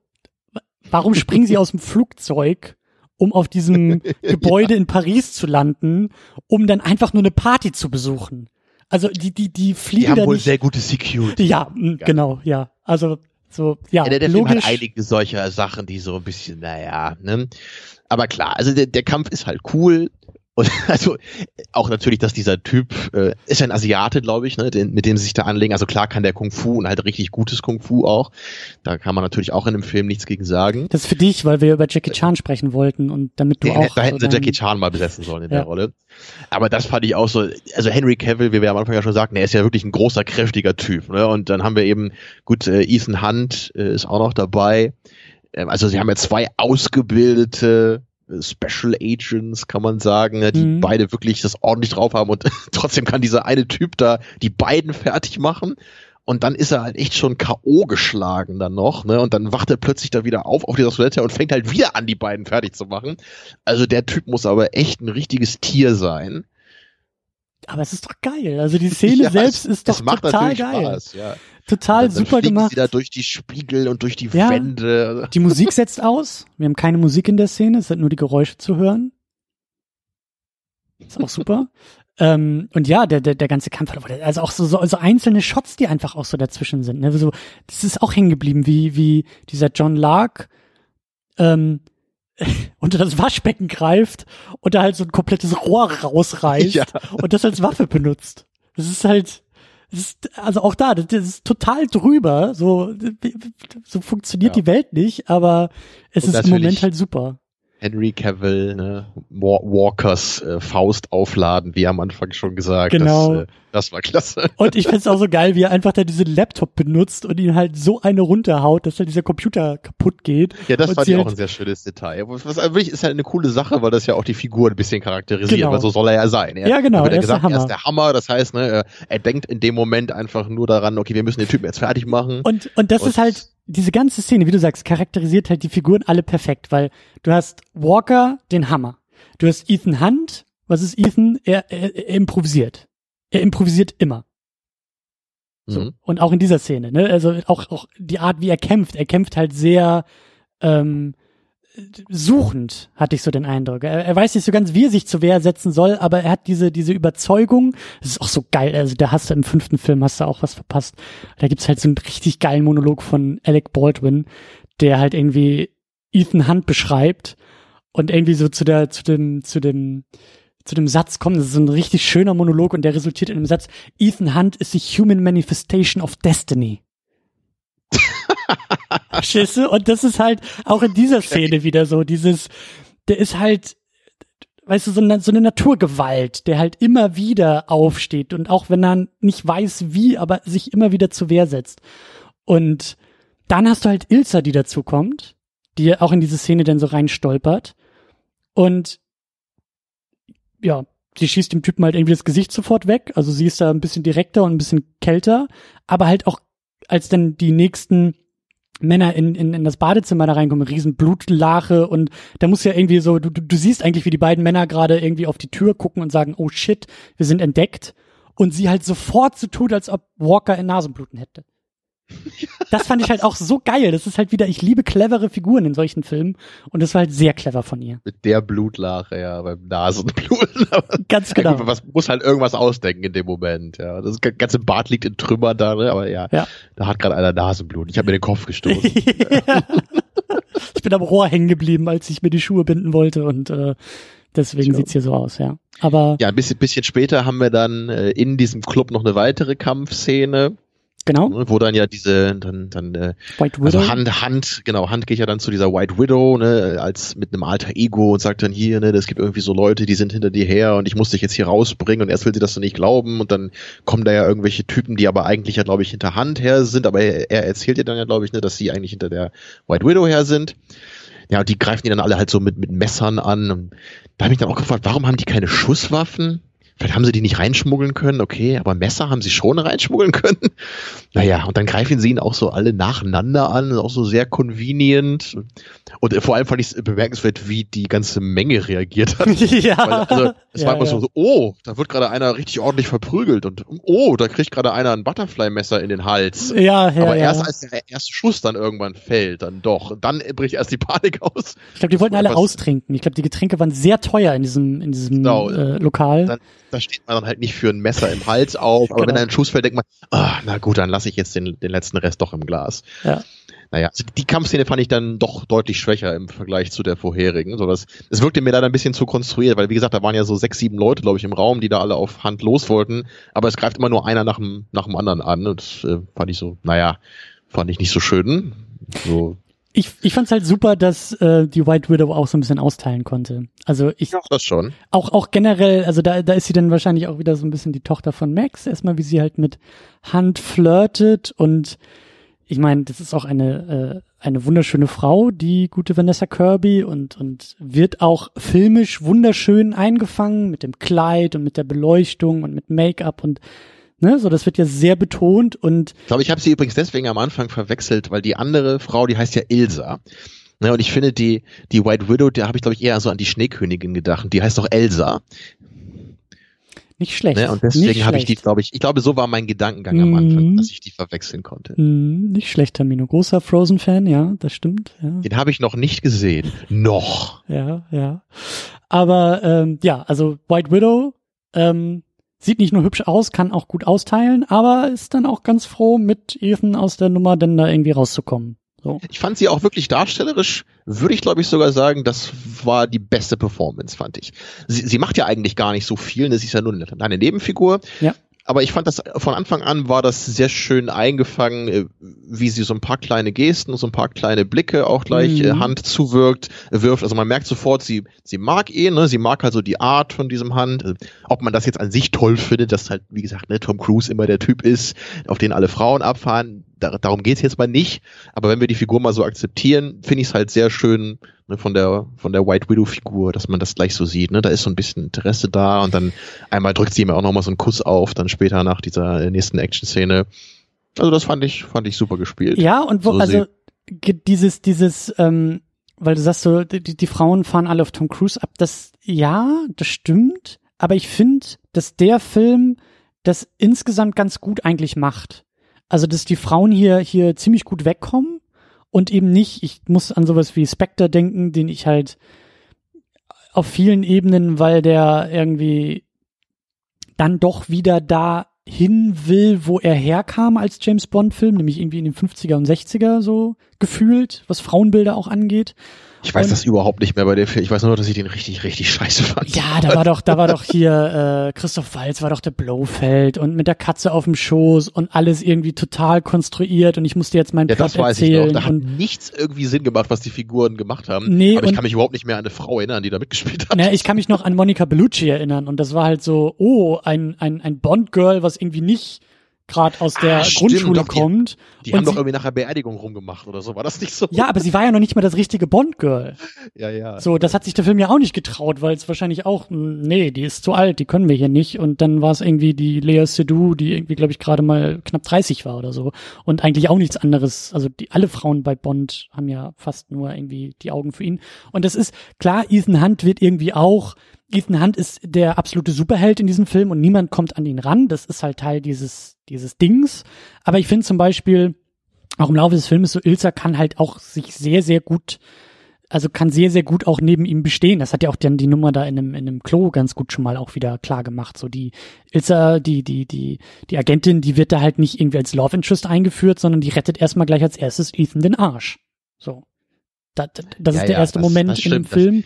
Und da White will ich Widow. Gar nicht widersprechen. Ich, ich, das ist wirklich rein auf Tom Cruise für mich immer bezogen. Das, weil, weißt du, weil Tom Cruise ist halt nicht der Größte und natürlich, er sieht jetzt nicht super schlecht aus oder so, aber er passt irgendwie nicht so richtig in dieses Hollywood-Ideal des, des super attraktiven männlichen Lead-Characters. Ne? Mhm. Also Henry Cavill zum Beispiel würde da viel eher reinpassen, so in das typische Bild heutzutage. Ne? Er ist halt großer Typ, kräftig durchtrainiert und Tom Cruise ist halt einfach so normal gebaut, ist ein bisschen kleiner und dann auch ein bisschen älter. Mhm. Und ich, ich kriege da immer so durch diesen Vibe, so, da, da muss irgendwie Tom Cruise irgendwie kompensieren, so. Aber ich finde halt, halt nicht irgendwie so der typ, super Typ ist. Oder ich, ich, ich denke das zumindest immer. Ich weiß ja nicht, ob das stimmt. Ne? Ich finde, ich finde, dass das halt hier relativ wenig der Fall ist. Also es gibt zum Beispiel erstmal keine äh, Szene ohne Shirt bei, bei Tom Cruise. Im fünften war es noch so. Da ist es so dieses klassische, der Hollywood-Star und Protagonist ist halt irgendwie oben ohne zu sehen und guck mal, wie durchtrainiert. Mit CGI Sixpack oder wirklich wie er aussah? nee, und ich meine, also im fünften war er auch ziemlich durchtrainiert und er wird auch ziemlich durchtrainiert sein und bleiben, aber so diese klassischen Tropes sind halt nicht dabei. Und ich fand zum Beispiel eben dann auch ziemlich gut, dass die White Widow diejenige ist, die ihm erstmal den Schmatzer auf die Lippen setzt und sagt, ich hol mir hier gerade, was ich will und nicht andersrum. Ethan Hunt ist nicht der der der Macker wie Tom äh, wie wie ähm, James Bond. James Bond ist derjenige, der übergriffig ist und sagt, du Frau, ich dich küssen, her damit. Und das fand ich zum Beispiel halt ziemlich gut. Ja. Und nee, das, genau, das ist nur ganz kurz. Ich hätte dir absolut recht. Ne, ich, das ist überhaupt nicht auf den Film bezogen, sondern rein auf Tom Cruise irgendwie. Das, weil also ich wenn ich Tom Cruise sehe in so einem Film, habe ich automatisch diese Assoziation, dass er das wahrscheinlich geil findet, sich in so einer Rolle zu inszenieren. Obwohl es, wie du sagst, auch in dem Film eigentlich gut gelöst war. Also prinzipiell hast du recht, weil wenn wir auf das Ende gucken, wie Ethan Hunt die Welt gerettet hat, im Bett liegt und seine Ex-Frau, der mh, einen und viele lieben kann, oder wie war das? Und, und seine Ex-Frau kommt zu ihm und sagt, du bist das Beste, was mir jemals passiert ist, weil durch ja. dich habe ich mich selbst gefunden und ja, da war ich so am Lachen. Ich auch. Also das war auch so das Ding, wo ich dachte, okay, ja, Tom Cruise ist Ethan Hunt. Er und selbst der neue Mann seiner Ex-Frau findet ihn voll sympathisch, ja. ist voll nett zu ihm. ja, so, das ist, ähm, das ist, das ist drüber. Den Schauspieler so. eigentlich erkannt? Von ihrem Ex-Mann? Das ist der Typ, der in American Beauty die Plastiktüte anhimmelt. What the fuck? Wirklich? Ja, das ist der Schauspieler. Hat er nicht, hat er nicht auch im MCU irgend so Bösewichten oder so gespielt? Das, das, ich glaube, er spielt auch bei den Hunger Games Filmen mit. Hab bei ich, den Hunger Games, gesehen. ja. Ich, mal gehört. ich weiß, dass er bei Ghost Rider mitgespielt hat. Ganz ähm, wichtig. Ganz wichtiger ja. Film, ja. Genau. Naja, nee, aber was ich nochmal sagen wollte, so, wir waren ja bei, bei, bei der White Widow und so dieses, ähm, ne, wie sie Tom Cruise irgendwie anhimmelt oder wie sie Ethan Hunt irgendwie.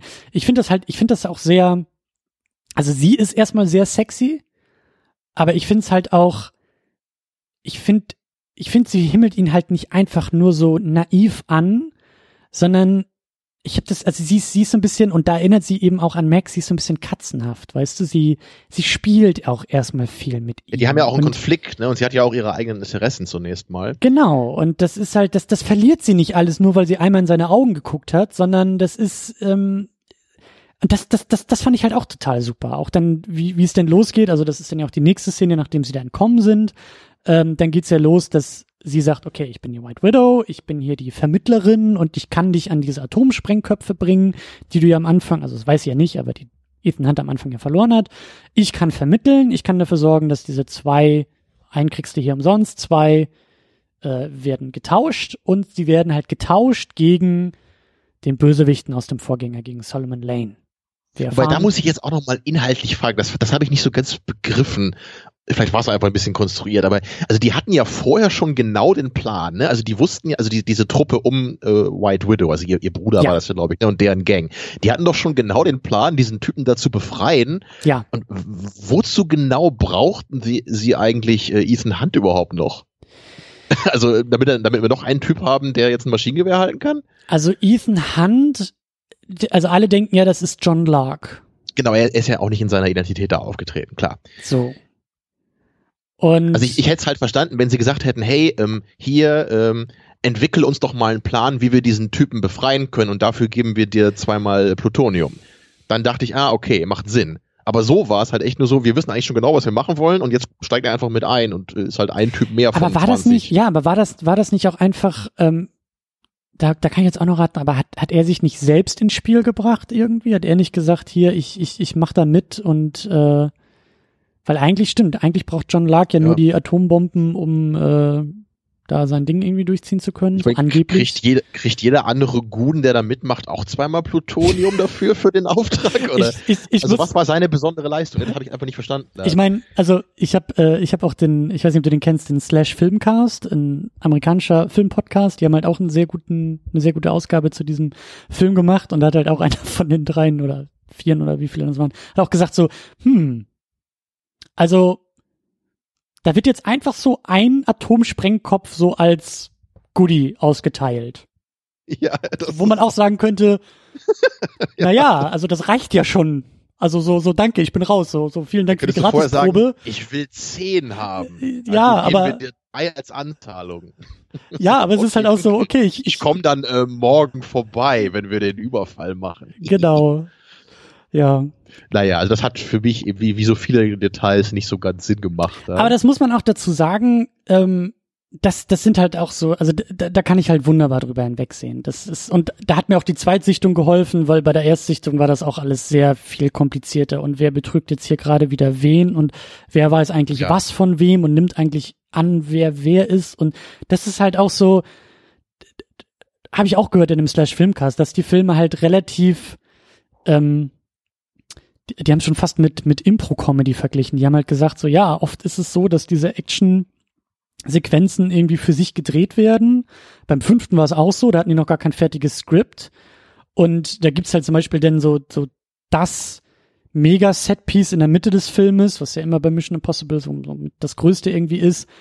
Da geht's halt auch ähnlich wie im ersten Film darum, irgendwo rein, irgendwas rausholen. Und bei den Dreharbeiten dieses, diese, dieser Sequenz wusste noch niemand, was die da eigentlich rausholen und worum es eigentlich geht. Das haben sie später dann im Laufe der Produktion rausgefunden und haben einfach ein paar Dialoge drumherum geschrieben um diese Szenen und dann war halt klar, okay, jetzt wissen wir, weißt du, so, so, so sind diese Filme, glaube ich, auch oft gemacht, dass einfach klar ist, okay, wir schmeißen Tom hundertmal aus dem Flugzeug ähm, und dann finden wir raus, wo er eigentlich landet und warum er da eigentlich landen muss. So, das, das, darum kümmern wir uns später. Und ähm, deswegen kann ich mir vorstellen, dass dann auch so diese Nummer so, ja, wir machen hier diese große äh, Befreiungsaktion und wer da eigentlich warum wen befreit, so, äh, das ist nicht so wichtig. Aber ja. Tja, aber ko kommen wir noch mal jetzt äh, zu dem ja, dem Action-Höhepunkt des Films. Äh, also ich sagte ja schon, für mich persönlich war es eher so dieser äh, Toilettenkampf, aber rein formal, ne, von der Spannungskurve her war ja eben diese Entführungs-, also Be Befreiungsaktion mit der anschließenden Verfolgungsjagd ja wirklich so das Action-Höhepunkt-Ding äh, des Films. Ja, Ein, und eins, da, eins würde ich sagen. Also das Finale ist es auch nochmal, aber ja, das ist so. Genau, also man, man, hat das ja meistens, bei Heat ist das genauso. Ne? Du hast ja meistens so ungefähr in der Mitte des ja. Films so die allergrößte Action-Szene, dann flacht der Spannungsbogen nochmal ein bisschen ab und am Ende hast du dann nochmal eine Action-Sequenz, ja. die dann auch nochmal sehr groß ist, aber halt nicht so ganz meistens an den Mittelpunkt rankommt. Klar gibt's da Ausnahmen, ne, aber meistens wird das ungefähr so gemacht, dass eher so in der Mitte der allergrößte Action-Höhepunkt ist. Ja. Ja, und da, ähm, also das war ja auch wirklich größtenteils ziemlich toll gemacht. Da hat man viele praktische Effekte gesehen, ne, man hat viele echte Autostunts gesehen. Und das Ganze war natürlich schon so wie bei Matrix Reloaded gemacht das kannst du einfach auch nicht anders machen. Ne? Wenn du da jetzt mit dem Motorrad durch den Verkehr fährst, dann kannst du das halt nicht nur mit echten Autos machen. Das ist einfach unmöglich. Ja, da kann, da kannst du noch so gut sein, als naja, halt, da musst du halt ein paar. angeblich haben sie es doch mit echten Autos gemacht. Aber da müssen sie halt irgendwie getrickst haben. Also entweder müssen sie da was mit der mit der, mit der Geschwindigkeit gemacht haben oder sie müssen ja. halt ein paar Autos äh, computermäßig noch dazu eingefügt haben, wenn es dann mal zu eng war. Also damals bei Matrix Reloaded war es ja genauso, da haben sie ja auch extra diese echte Autobahn nachgebaut, wo halt auch echte Lastwagen drauf gefahren sind, aber man, heutzutage sieht man es halt auch sehr deutlich, da sind halt natürlich manche Fahrzeuge dann eben aus dem Computer, die halt viel zu eng so an dem Motorrad dann sind. Du, deswegen sage ich ja, das ist so ein Film, den würde ich halt super gerne, also solche Sachen würde ich halt super gerne mit, mit Play-Pause-Funktion echt mal teilweise schon, schon ähm, äh, Einstellung für Einstellung einfach mal wirklich analysieren, weil also ein, ein, ein guter Faktor ist einfach äh, das Sounddesign. Die haben im Sounddesign haben sie eine Menge Geschwindigkeit oben drauf gesetzt. Also wenn, da gibt's ja mhm. dann so diese, diese Motorradverfolgungsjagd, wo, glaube ich, Ilsa irgendwie durch so, durch so eine Allee fährt und da sind irgendwie so Säulen, so eine Säulenallee irgendwie, äh, wo sie so durchfährt. Und das, da, also der, der, der Sound bricht dann halt auch in diesem, in diesem Ding. Weißt du, was ich meine? Das, also man, ja, ja, genau. Das ist halt so auf, auf Geschwindigkeit und dann hörst du halt immer so, so, so reingeschnitten, weil halt die Luft natürlich durch diese Säulen und das erklärt man sich alles irgendwie so hin, aber durch den Sound klingt diese Szene halt schon viel, viel schneller, als sie wahrscheinlich in Wirklichkeit war.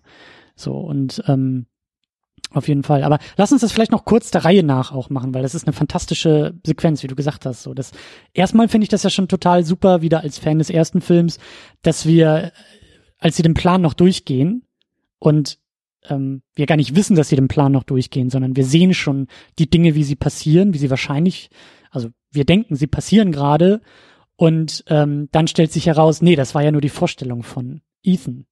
Der ist ja den Plan auch durchgegangen und hat sich das wieder vorgestellt und hat dann, also wir haben seine Vorstellung gerade gesehen und haben sein, sein, sein, sein, seine größte Befürchtung gesehen in dieser Vorstellung, nämlich dass alle umgebracht werden und er dann irgendwie selber noch jemanden umbringen muss. Und ähm, das war ja beim ersten Film genauso, falls du dich erinnerst an äh, diese Begegnung in London mit Phelps, wo Phelps ihm noch irgendwie so eine Lügengeschichte erzählt und mm, ja, ich bin ja irgendwie auch angeschossen worden und Ethan sitzt ihm mir gegenüber und seine Bilder im Kopf sehen wir ja und die zeigen ja was ganz anderes als das Gesagte wirklich war. Genau, aber hier ist es natürlich noch ein bisschen emotionaler, ne, weil es ja wirklich auch darum geht, ähm, nicht nur, dass es irgendwie anders ist im ersten Film, wie das erzählt wird, sondern hier ist ja echt diese, diese persönliche Angst von Ethan Hunt, dass er im Grunde Unschuldige dann umbringen muss, wenn genau. sie diesen Plan so durchziehen. Genau, so seine größte Befürchtung spielt er durch oder, oder das, das, das Worst-Case-Szenario für ihn. Und das fand ich halt auch total super. Das, das war, das, das, ich mag, ich mag sowas, ja. Ja, ist und, eine gute Idee auf jeden Fall. Und dann, dann kommt ja der eigentliche, ähm, die eigentliche, äh, ja, was ist Entführung, äh, Befreiung und da ist dann wieder, das ist halt Mission Impossible, ne? Da ist halt, da, da merken, da es, es merkt ja nie jemand, wer gerade wen hier wirklich übers Ohr und über den Tisch zieht und das ist so, ja, Ethan hat wieder seinen eigenen Plan irgendwie durchgezogen und äh, hat den, hat über den Plan, einen anderen Plan gestülpt und ist dann als Sieger aus der aus der Nummer rausgekommen so und das äh, war halt auch super, weil anstatt halt diesen Plan, den wir in der Vorstellung gesehen haben, der besprochen wurde, irgendwie durchzuführen, schmeißt Ethan einfach diesen Laster, diesen, diesen Transporter direkt ins Wasser. Und da gibt's ja auch diese, diese, ein, diese eine Shot, der auch im Trailer irgendwie drin war, der super kurz, aber so geil aussieht, wie halt das Wasser in dieses Fahrzeug reinkommt und der, der Bösewicht, der da in Ketten sitzt in der Zwangsjacke, halt die Luft anhalten muss und halt diese Wasserfront so schräg auf ihn so über ähm, also musstest du da auch an einen gewissen Film denken, den du so mit zu deinen Lieblingsfilmen zählst? Du weißt nicht, was ich meine? Was? Von Christopher Nolan, wo auch ein Van von einer Brücke stürzt und gleichzeitig drei verschiedene Zeitebenen. Also nee, ich musste da wirklich nicht dran denken. Also muss ich sofort dran denken, natürlich nicht, weil es genau gleich ist, aber so die Ästhetik fand ich ähnlich. Aber aber dieses das Wasser, was da so reinkippt, das sah doch das sah doch nicht so so so symmetrisch aus so. Egal. Es war nicht genau das gleiche, aber es hat mich daran erinnert. Mhm. Meine Güte. Vielleicht war das eine Erinnerung, die ich in deinen Kopf gepflanzt habe, damit der Film besser bei dir wegkommt, als du ihn wirklich empfunden hast. Ah, ja, psch, psch, psch, I see what you did there, mhm. ja. So, aber auch, auch da wieder so, das, das, das liebe ich ja bei diesem Mission Impossible Film. Das ist so, ich, ich, ich würde gerne mal die WhatsApp-Gruppe sehen, die Ethan Hunt mit seinen Kollegen da hat. Ich glaube, ich glaube, da ist Ethan halt so, so tagelang still und dann kommen da so drei bis 30 Textnachrichten auf einmal, die sagen, okay, Jungs, folgendes. Ihr müsst mit einem Schlauchboot an genau der und der Stelle auf einmal den und den Typen rausholen, um dann fünf Minuten später an mir vorbeizufahren und zehn Minuten später genau an dem Ort zu sein, weil es sind alle Eventualitäten wieder ne, und dann brauchen wir noch Motorräder dort und dann brauchen wir noch ein Fahrzeug dort und da treffen wir uns und das sind so diese wahnsinnig komplizierten Pläne, die irgendwie immer so aus dem Nichts heraus genau. entstanden sind. das kriegen wir schon irgendwie hin. Ja, so, so, Am. Ende geht's dann immer genauso auf, auf die letzte Sekunde natürlich. Ich liebe das halt. Ich finde das halt so geil. Und auch hier ist es halt genau das denn gewesen, ne? So dieses Pläne durchkreuzt und dann mit dem Laster zurückgesetzt und dann Verfolgungsjagd damit gemacht und bis in diese enge Gasse, die blockieren, da rausklettern auf die Motorräder und losfahren und fantastisch. Ich muss da jetzt aber noch mal kurz sagen. Also ich persönlich, ich bin kein Experte in der Koordinierung von Gefangenentransporten. Lass es mich so sagen, ja. Aber auch ich wüsste, und okay, es war eine alternative Route. So, aber wenn ich sowas planen würde, ich würde meine alternative Route ganz bestimmt nicht auf so einer fünf Meter breiten äh, uneinsichtigen Straße langlegen, die genau neben dem Fluss langläuft. Und auf der anderen Seite dieser Straße sind uneinsichtige Garagen. Also äh, es ist halt wirklich der allerschlechteste Ort, wo man mit so einem Konvoi durchfahren würde. Also das ist auch wieder sehr convenient, dass das die alternative Route ist, die dieser Konvoi nimmt. So, Tamino, also. Tamino, was soll denn schon passieren? Soll ja. aus dem Nichts heraus The Human Manifestation of Destiny einschreiten und das, was soll denn schon passieren? Was kann, was soll denn schon schiefgehen? Ich glaube, das ist doch diese, diese alternative Route, die ist doch das ist doch vielleicht, äh, vielleicht kann man das so mitnehmen wieder wie üblich so als ist halt Movie Logic. Ne? Du, das habe ich aber auch gedacht. Das war natürlich auch, ich saß auch im Kino und dachte, hm, also diese Garagen auf der alternativen Route hätte man vielleicht auch noch versorgen müssen, dass da nicht auf einmal so zwei Laster drinstehen, die da irgendwie durchbrechen können. Aber ich bin kein französischer Polizist, also ähm, äh, vielleicht. Die wissen das wahrscheinlich nicht besser. Nee, ja. ich meine, ich, äh, die kritisieren mich ja hoffentlich auch nicht fürs Podcasten und ich kritisiere die nicht für ihre Polizeiarbeit. Also ähm, wir, wir, leben so unsere eigenen Wege. Ja. Genau. So und das dann natürlich auch am Ende dieser ganzen Verfolgungsjagd. Also erst, also auch, es ist halt auch wieder, es ist halt so, es ist halt so klasse, weil was, was, was war denn da noch los? Ne? Also erstmal haben wir denn diese Motorradverfolgungsjagd, wo was war denn da noch los? Ja, Ethan Hunt hinter der Polizei, also die Polizei hinter Ethan Hunt so und er dann auch durch den Kreisel in Paris gegen den Verkehr natürlich und äh, lange Zeit entkommt er, bis er dann halt da über die Motorhaube irgendwie fliegt sich abrollt und aber dann wieder humpelnd genau da landet, wo er auch natürlich hin wollte und mit dem Messer das Loch, sag ich ja, ne, Jungs, ihr müsst irgendwie um 13.34 Uhr exakt an dieser Stelle genau dort sein, weil ich fall dann aus dem Gitter über euch in euer Boot, so. Klar, ähm, ja. Klar, genau. Kurz, kurz also, vorher fällt er halt noch über so ein Auto, ne, kracht da über die Motorhaube vom Motorrad und humpelt dann echt mit letzter Kraft, also springt dahinter so ein Busch, die Polizisten ja. sind so zehn Meter hinter ihm. All part of the plan, äh, ja Genau, aber dann hüpft er da irgendwie durch so einen durch so einen Zugang eben in so einen Unterwasserkanal und da wird er natürlich dann abgeholt von Luther mit dem Boot. So ja. klar. Und dann gibt's natürlich so. Und dann gibt's natürlich diesen diesen äh, Wechsel in das Auto, in das in das Fahrzeug, was sie dann ja da haben. Und da ist dann natürlich diese französische, ähm, ähm, wie sagt man, äh, äh, Strafzettel äh, Polizistin, die dann da sehr perplex auf einmal ähm, sieht, wie das Tor aufgeht und Tom Cruise steht da und ähm, Sie ist auf jeden Fall echt mutig, muss ich sagen, weil wenn da so vier Typen so stehen würden, die gerade so Typen mit so einer Maske, also, äh, also der, der halt offensichtlich gerade entführt wird, ja. ne, da, und sie steht dann da und greift so zu ihrer Waffe, ich würde sagen, also ich, ich wäre da schon weggegangen. Ich hätte auf Ethan Hunt gehört, der nur sagt, gehen Sie weiter.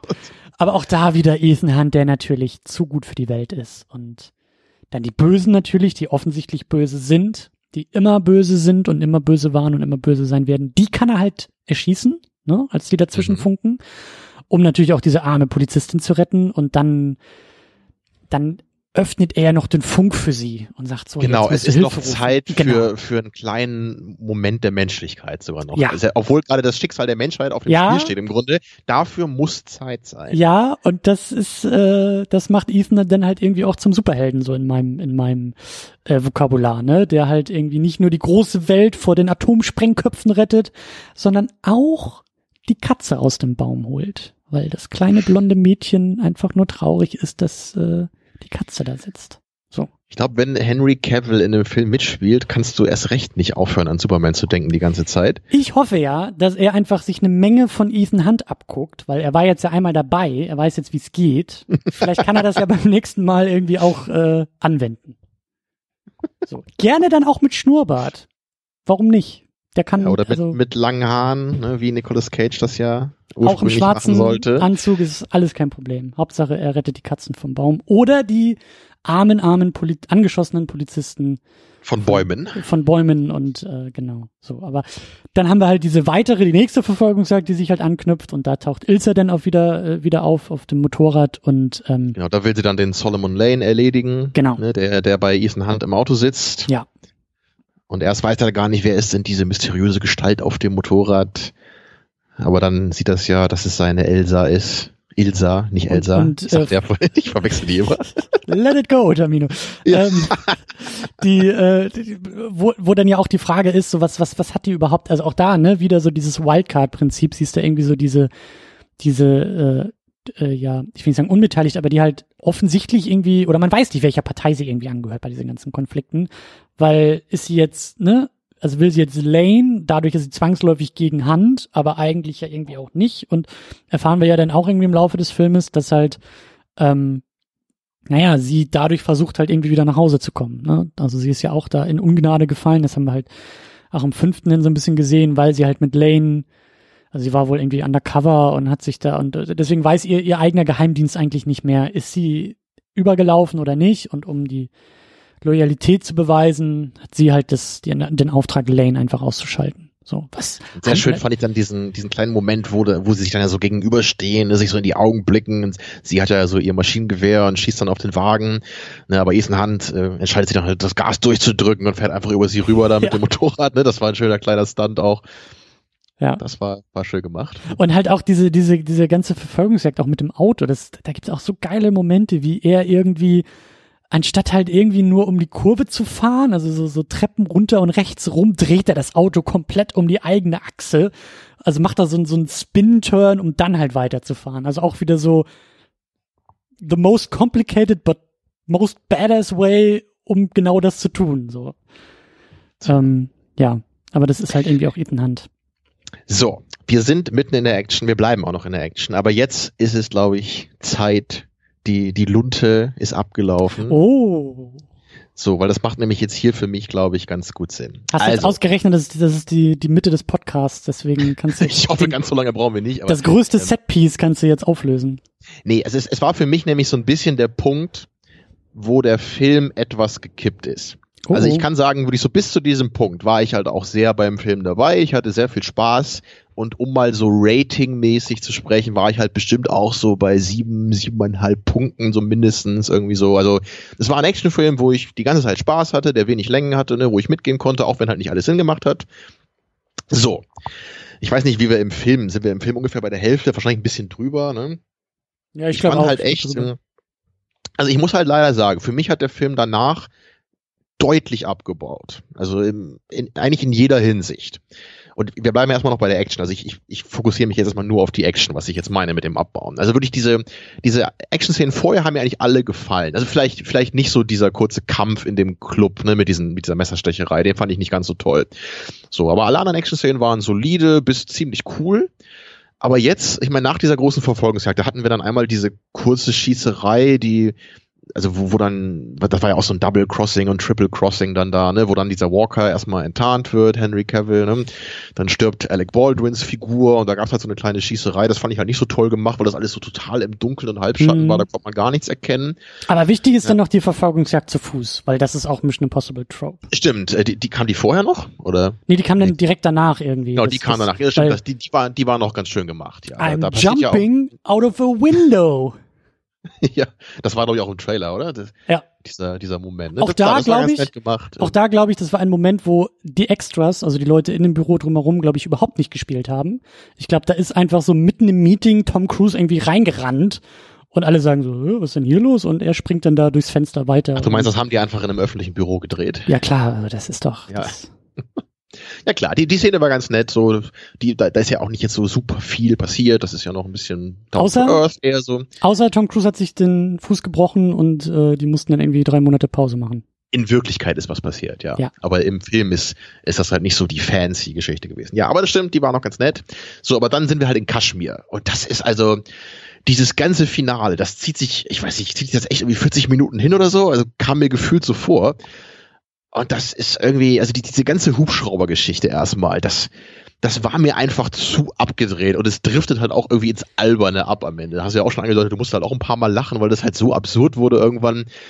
Ich fand es aber ein bisschen merkwürdig, weil sich das für meinen Geschmack ein bisschen gebissen hat mit der ersten Hälfte des Films. So, da, da war natürlich auch das war auch nicht alles realistisch, was da passiert ist, klar. Aber jetzt war das halt ja. echt so ein bisschen Comic Book Logic, fand ich. Also er, er rammt einen Hubschrauber vom Himmel mit einem anderen Hubschrauber. Die stürzen ja, ja. beide ab auf so einer Felsenklippe und niemand verletzt sich dabei ernsthaft anscheinend.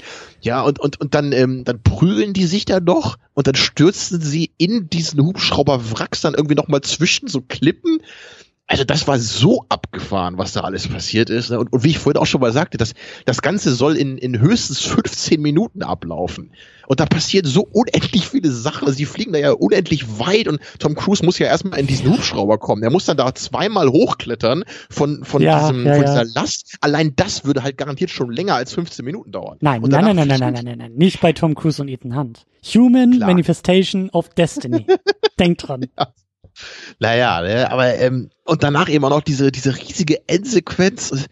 Und gleichzeitig sehen wir dann eben noch, wie Luther dann mit seiner ehemaligen äh, Freundin da, also mit, mit Hans ehemaliger Frau, muss er dann auch diese Bombe entschärfen, das passiert auch noch gleichzeitig, okay, muss natürlich passieren, aber was ich halt überhaupt nicht verstanden habe, jetzt auch so in dramaturgischer Hinsicht, wieso müssten wir auch noch sehen, äh, wie diese, diese Ilsa und Benji, ne, Simon Peck, wieso müssen die jetzt auch noch gegen den Solomon Hill in so einer Hütte kämpfen, wo diese andere Atombombe da gerade gezündet werden soll?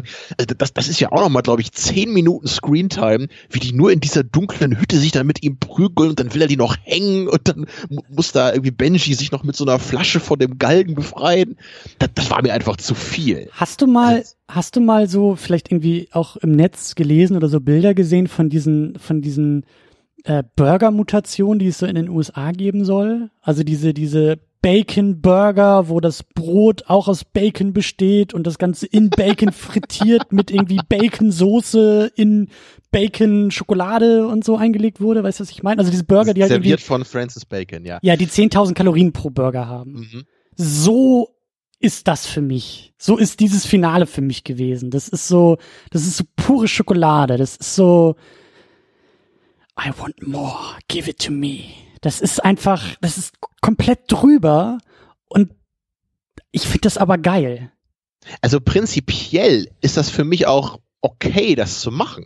Aber würdest du nicht sagen, dass das eigentlich überhaupt nicht zu der ersten Hälfte des Films passt und zu der Art Action, die wir da haben? Weil erinnere dich an den an den Toilettenkampf. Ne? Da meinst du ja selber. Ja. Die Musik setzt aus. Ja. Das Ganze ist down to earth. Es ist reduziert. Es ist hart. Es ist dreckig ja, und ehrlich. Ja, ja. Und am Ende haben wir halt wirklich so Action-Schlock, wie man das ja im Englischen nennt. Also wirklich so trashige, alberne, over-the-top-Action. Aber ja, aber ich find's halt irgendwie trotzdem geil. Das ist, wenn wenn wenn diese wenn diese, wie du sagst, diese Helikopter in dieser Felsspalte auch noch irgendwie so reinrutschen und Henry Cavill zu ihm sagt, nachdem sein Gesicht verbrannt wurde, so, so, so typisch Bad Guy-mäßig, so, why won't you die?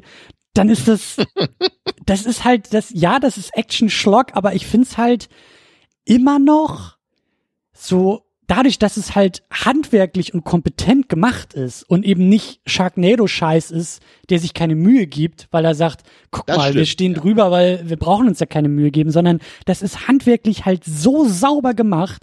Wir sehen in, in absolut blauer Umgebung, alles ist in blau gehalten, sehen wir halt wirklich im Zentrum des Bildes diesen roten Haken. Der rote Haken, an dem dann dieser, dieser letzte Helikopter da noch hängt.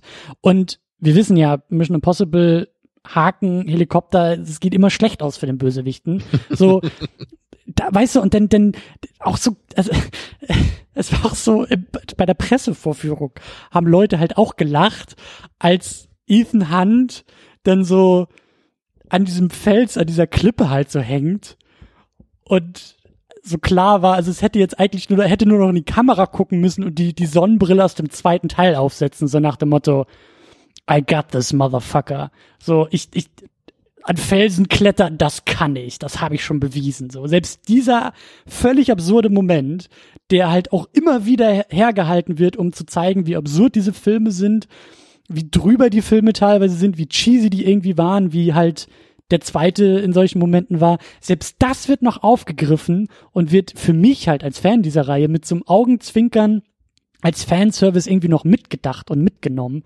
Das finde ich halt geil. Und dann zieht er auch an diesem Haken, um dann halt den Bösewicht, das ist auch ein grandioser äh, Bösewicht-Tod, der da gestorben wird, weil er wird halt mit dem Haken erst aufgespießt, runtergerissen, um dann in der Explosionswolke auch noch aufzugehen. So, das ist halt auch wie so vieles in dem Film. Es reicht auf Level 1, aber sie drehen immer auf Level 11 hoch. Es ist immer so noch eine Schippe drauflegen und das ist das muss man nicht mögen. Das muss man überhaupt nicht mögen. Und das, das, das, das kann man auch kritisieren. Und du hast recht, das ist da, da, da, da übersteigt der Film. Das ist so, glaube ich, auch so ein bisschen dieses Jumping the Shark Moment von Glaubwürdigkeit brauchen wir jetzt gerade nicht, weil hier werden gerade zwei Atombomben gleichzeitig entschärft, um dann irgendwie bei nur noch eine Sekunde übrig, den letzten Draht durchzuschneiden und Ethan Hunt hat es geschafft, den roten Stift da rauszureißen und das ist halt super drüber. Das ist halt, das, das, da hast du recht. Aber ich weiß nicht warum, aber mich hat der Film halt nicht verloren dabei, sondern ich war immer noch irgendwie an der Hand von McQuarrie und Tom Cruise und bin irgendwie mitgegangen und habe dieses drüber zwar mitbekommen, aber ich habe nicht gemerkt, wie der Film, also das war für mich kein kein jetzt auf einmal, sondern das war wie, glaube ich, ist nicht irgendwie bei Fröschen, wenn man die irgendwie in, in, in heißes Wasser setzt und das Wasser immer heißer dreht, die merken halt nicht, dass sie irgendwann kochen, so. Die nehmen das nicht wahr und genauso war das für mich. Ich habe nicht Was gemerkt. bist du denn für ein Vegetarier? Nee, ich, ich also das, das, das kennt man doch, so dieses. Homer, hast du wieder Frösche geleckt?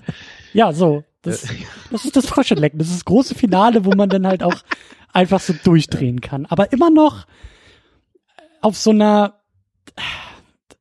ich weiß nicht auf welcher Ebene, aber es war für mich halt nicht, ich weiß nicht, das war für mich irgendwie verdient immer noch in dem Film.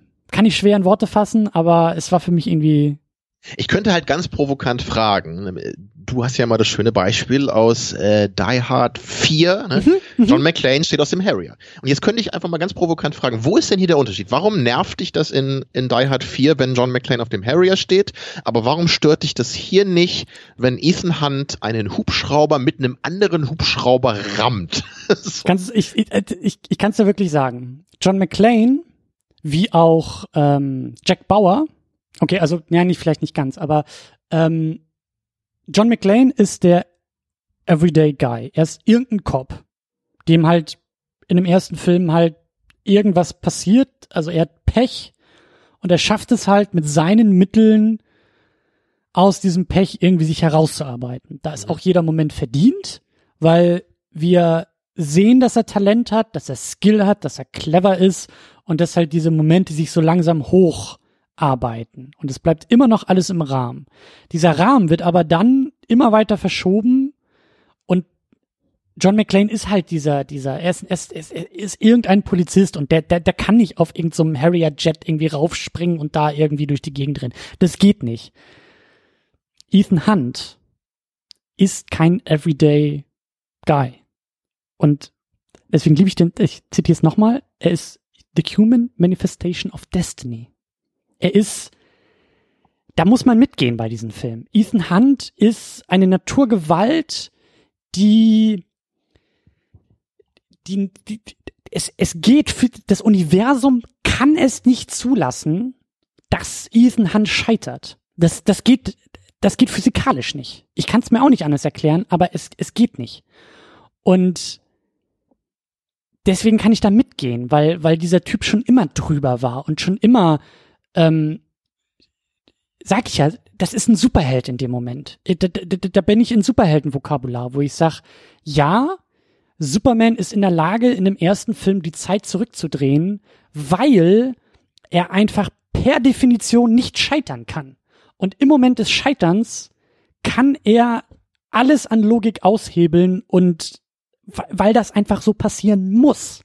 Und genauso ist Ethan Hunt. Ethan Hunt ist, ich habe da auch viel drüber nachgedacht, auch mit Leuten drüber geredet, ähm, so nach dem Motto, ja, was, was, was, was kann denn noch kommen? Was muss denn noch kommen? Oder wie könnte ein siebter Teil aussehen? Und ich bin in einem Lager, je mehr ich drüber nachdenke, dass ich sage, eigentlich will ich keinen siebten Teil mehr.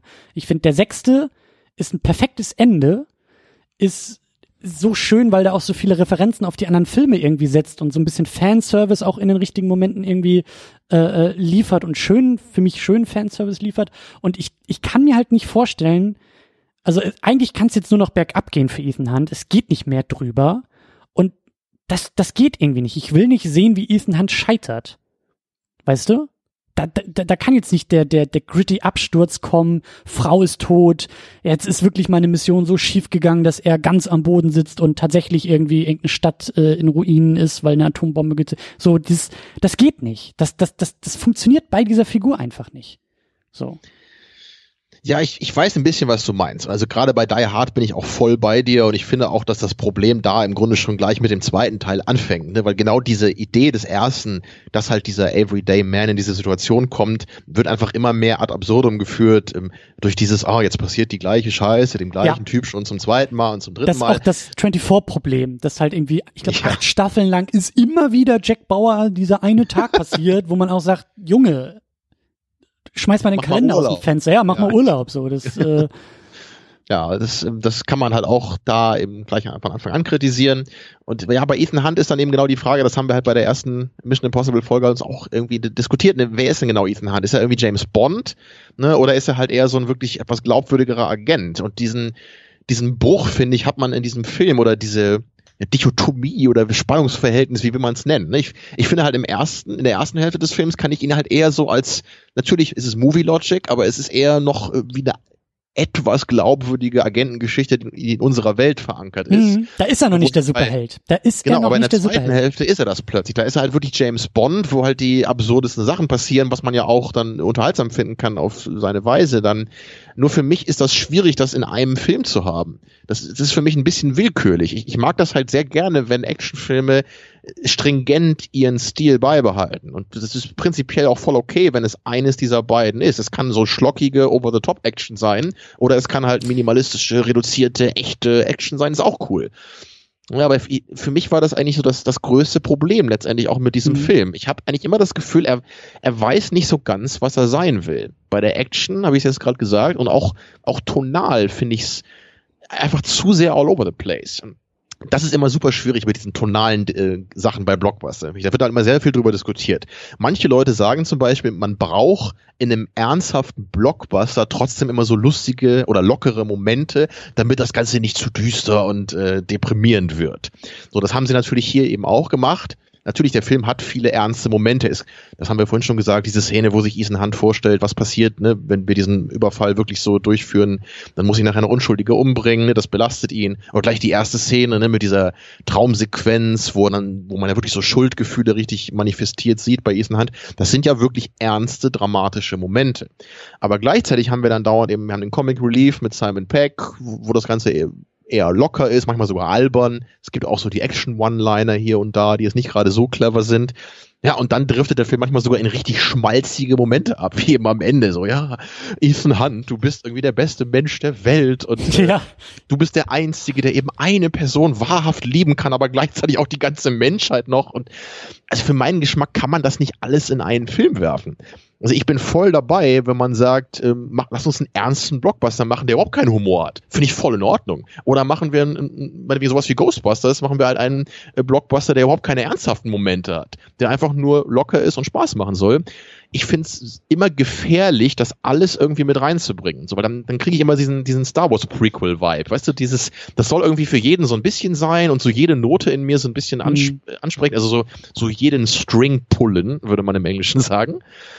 Und ich, ich, ich weiß nicht, so, das ist zumindest für mich kein Aspekt eines Films, wo ich sage, der ist halt so ein richtiges Genre-defining Meisterwerk. Und ähm, das finde ich halt ähm, ziemlich irre, so weil das bei dem Film ja wirklich oft jetzt gesagt wird in Reviews. Und also um es mal, nochmal klar zu betonen, ich fand den Film wirklich nicht schlecht. Ich würde, ähm, gut, ich habe den fünften nicht gesehen, aber ich würde auch sagen, nach dem ersten Film ist für mich das hier auch der zweitbeste der Reihe gewesen.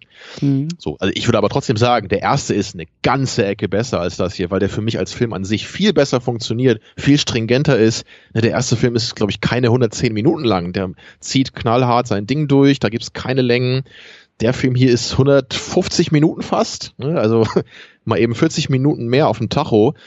Und ähm, auch da hat in der zweiten Hälfte, also mir war das schon die ein oder andere Szene zu viel und der ein oder andere Triple, Double Cross. Wenn ich mal irgendwann vielleicht nochmal eine zweite Sichtung mache, vielleicht, wie du ja meintest, vielleicht läuft das dann ein bisschen besser, wenn man schon ein bisschen mehr das Grundgerüst des Films drauf hat. Aber irgendwann war ich hier echt so in dem Modus, boah, ey, okay, jetzt haben wir wieder so eine Szene mit Alec Baldwin und wir haben jetzt doch wieder irgendwie rausgefunden, dass der eigentlich der Verdächtige ja. ist und nicht der. Und das ja, im ersten ja, Film hast du das halt auch so, da hast du das so drei Szenen gefühlt und dann, das, die sind so im Film verteilt, da läuft das. Und hier habe ich das Gefühl, das war so sieben, acht Mal, dass immer wieder irgendwas Neues kam und eine neue Dimension und jetzt haben wir das rausgefunden und das das ist so das dieses ewige Masken abziehen, ne? So, ah, in Wirklichkeit ja. bin ich Ethan Hunt und darunter bin ich in Wirklichkeit Walker und da drunter bin ich in Wirklichkeit Alec Baldwin. Also, also klar, das war ja auch ein paar Mal gut gemacht, ne? meinte ich ja auch. Diese Krankenhaussache, dieses Verwirrspiel am Anfang mhm. fand ich cool oder auch später, dass dann, dass dann eigentlich ähm, hier der, der Simon Peck, äh, wie heißt er nochmal hier? Benji. Ähm, Benji, genau, dass, dass der dann eigentlich die Maske aufhatte und dann trotzdem da geblieben ist, ne, in diesem mhm. Verhörzimmer und dass sie das dann, das waren so ein paar kleine clevere Momente, die Spaß gemacht haben.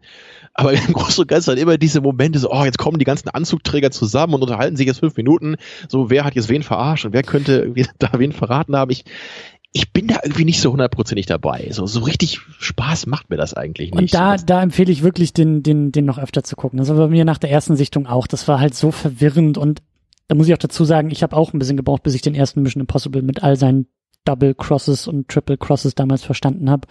Ähm, Und ähm, also natürlich habe ich den fünften ja auch nicht gesehen. Ne? Das muss ich fairerweise sagen. Das hat ja, natürlich ein bisschen dazu beigetragen.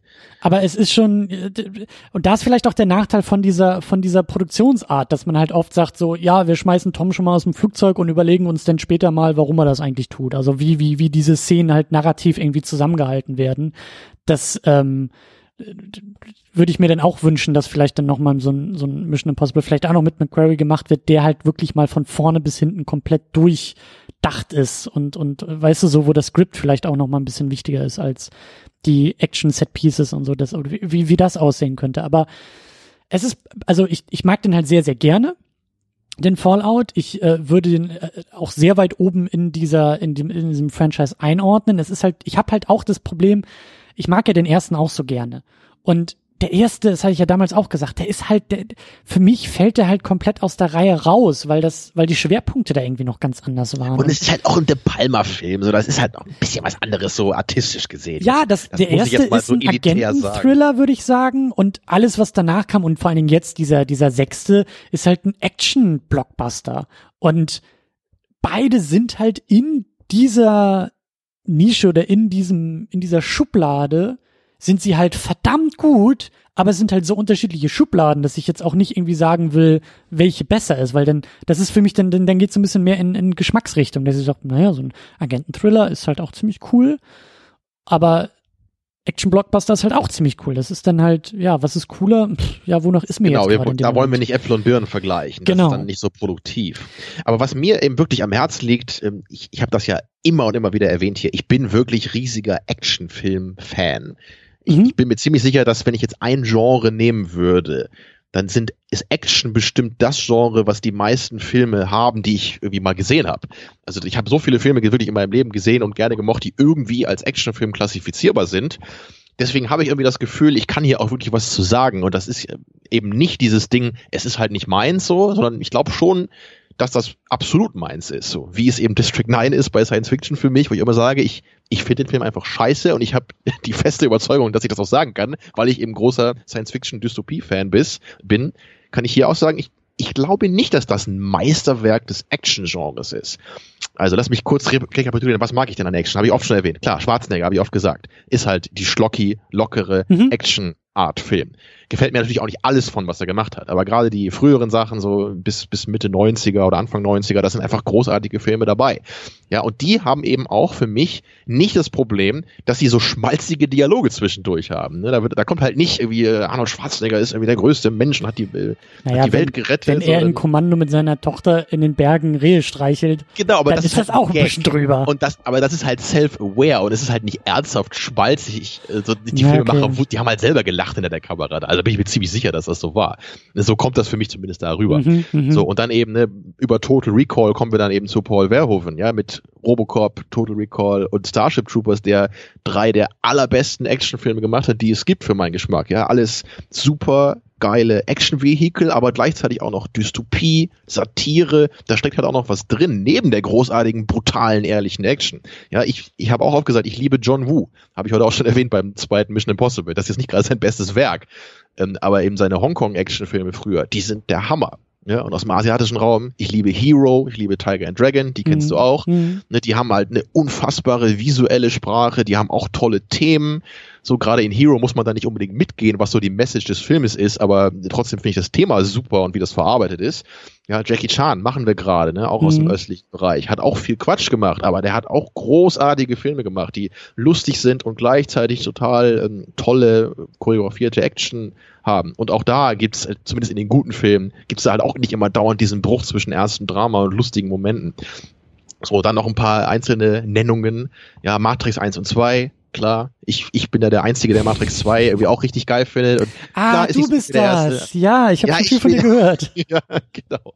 Ich finde die Action nach wie vor klasse. Natürlich ist das nicht so toll in den Plot eingewoben wie im ersten Teil. Aber für mich persönlich geht das Franchise erst im dritten Teil völlig den Bach runter. Mhm. Ja, The Raid 1 und vor allem 2 auch tolle Actionfilme, wo sich bis das, das ist das Finale von The Raid 2, wie die sich da irgendwie eine halbe Stunde lang mit diesen Haken zerschnetzeln. Das Einfach klasse, ja. Und ähm, Fury Road müssen wir auch nicht mehr erwähnen. Ja. Für mich, klar, äh, es ist, also momentan ist es für mich auch mein, meine Nummer zwei in der All-Time besten Liste, ja, von allen Filmen. Ne? Inglourious Basterds ist die eins, Fury Road kommt danach. Kann sich aber ja mal ändern, klar. Aber momentan gefühlt ist es so. Auch meine Liebe zu Dread habe ich entdeckt. Den habe ich inzwischen dreimal gesehen. Mhm. Und beim dritten Mal, ähm, ich, das, der hat zwar nicht so tolle Action-Szenen an sich, aber was den Film auszeichnet, ist halt ein Actionfilm, der durch seinen Sog besticht. Man wird einfach in diese brutale, fiese Welt reingezogen und diese kompromisslose Figur des Dread ist einfach total geil, finde ich. So, Heat habe ich vorhin auch schon erwähnt. Ja, ist auch nicht nur ein Actionfilm, ist halt auch noch ein tolles Drama. So, das hat auch nicht irgendwelche albernen Momente zwischendurch, sondern es ist, so ist halt ein riesiges filmisches Meisterwerk. Also das sind für mich alles so Kandidaten für epische, genre-defining Meisterwerke. So, und einen Film muss ich jetzt noch nennen, weil den, an den muss ich nämlich am meisten denken bei der Sichtung, und das ist Ronin. Den kennen viel zu wenige Leute. Den hast du wahrscheinlich auch noch nicht gesehen, ne? Das ist korrekt. Ja, ich glaube, der ist von 98, wenn ich mich nicht irre, von John Frankenheimer. Und das ist der nicht mit Jean Reno auch? Genau, Jean Reno, Robert De Niro spielen die Hauptrollen. Mission Impossible Veteran. Tja. Da ist die Verbindung. Ja, kurz danach war das, ne? Ja, und der ähm, ist halt auch so ein Spy, Agenten, Thriller. Nur der Unterschied ist eben, und das, das ist das Ding. Also es, es, geht im Grunde um, um ähnliche Sachen, kann man sagen. Der Plot ist nicht so richtig wichtig. Es geht halt darum, dass da mehrere Parteien so einen Koffer jagen. Und der Gag ist auch so ein bisschen, dass man nie so richtig weiß, was eigentlich in dem Koffer ist, weil das ist eigentlich der, der Witz dabei. Das ist so der, der ultimative MacGuffin in dem Film. Aber gleichzeitig ist das Ganze halt total atmosphärisch inszeniert. Und das, das hat halt minimalistische mhm. Figuren, die aber auch total interessant sind für meinen Geschmack. Und da geht halt auch sehr viel, was so mit Gesten und kleinen Momenten abläuft, die die Figuren halt total toll charakterisieren, wie die halt so ihre Professionalität zeigen oder wie andere Figuren sich verraten, dass sie halt das nicht sind und nur so tun. Und richtig starke, ruhige Momente auch. Obwohl das halt ein Film ist, der irgendwie, glaube ich, drei oder vier richtig exzessive Verfolgungsjagden hat, die damals natürlich auch rein praktisch gemacht wurden. Also der Film muss netto Screentime mindestens 25 Minuten reine Verfolgungsjagd haben, vielleicht sogar 30 so. Und also da, da ich habe da gestern Abend nach dem Kinobesuch noch ein paar Action-Szenen nochmal geguckt wieder und da habe ich wieder äh, feuchte Augen bekommen, weil das, das ist für mich genau so, wie man so eine Art Actionfilm machen muss. So ein bisschen Artistik ist dabei, aber auch das Actionherz wird einfach groß erfreut. So, der, der Film ist auch nicht perfekt, das Finale ist ein bisschen antiklimatisch, finde ich. So, aber trotzdem, im, Großen und Ganzen ist das halt so die Art eigentlich, wie ich so einen Spy-Action-Film haben will. Ne? Also mit einem stringenten Stil und mit ein bisschen mehr als nur Action dabei.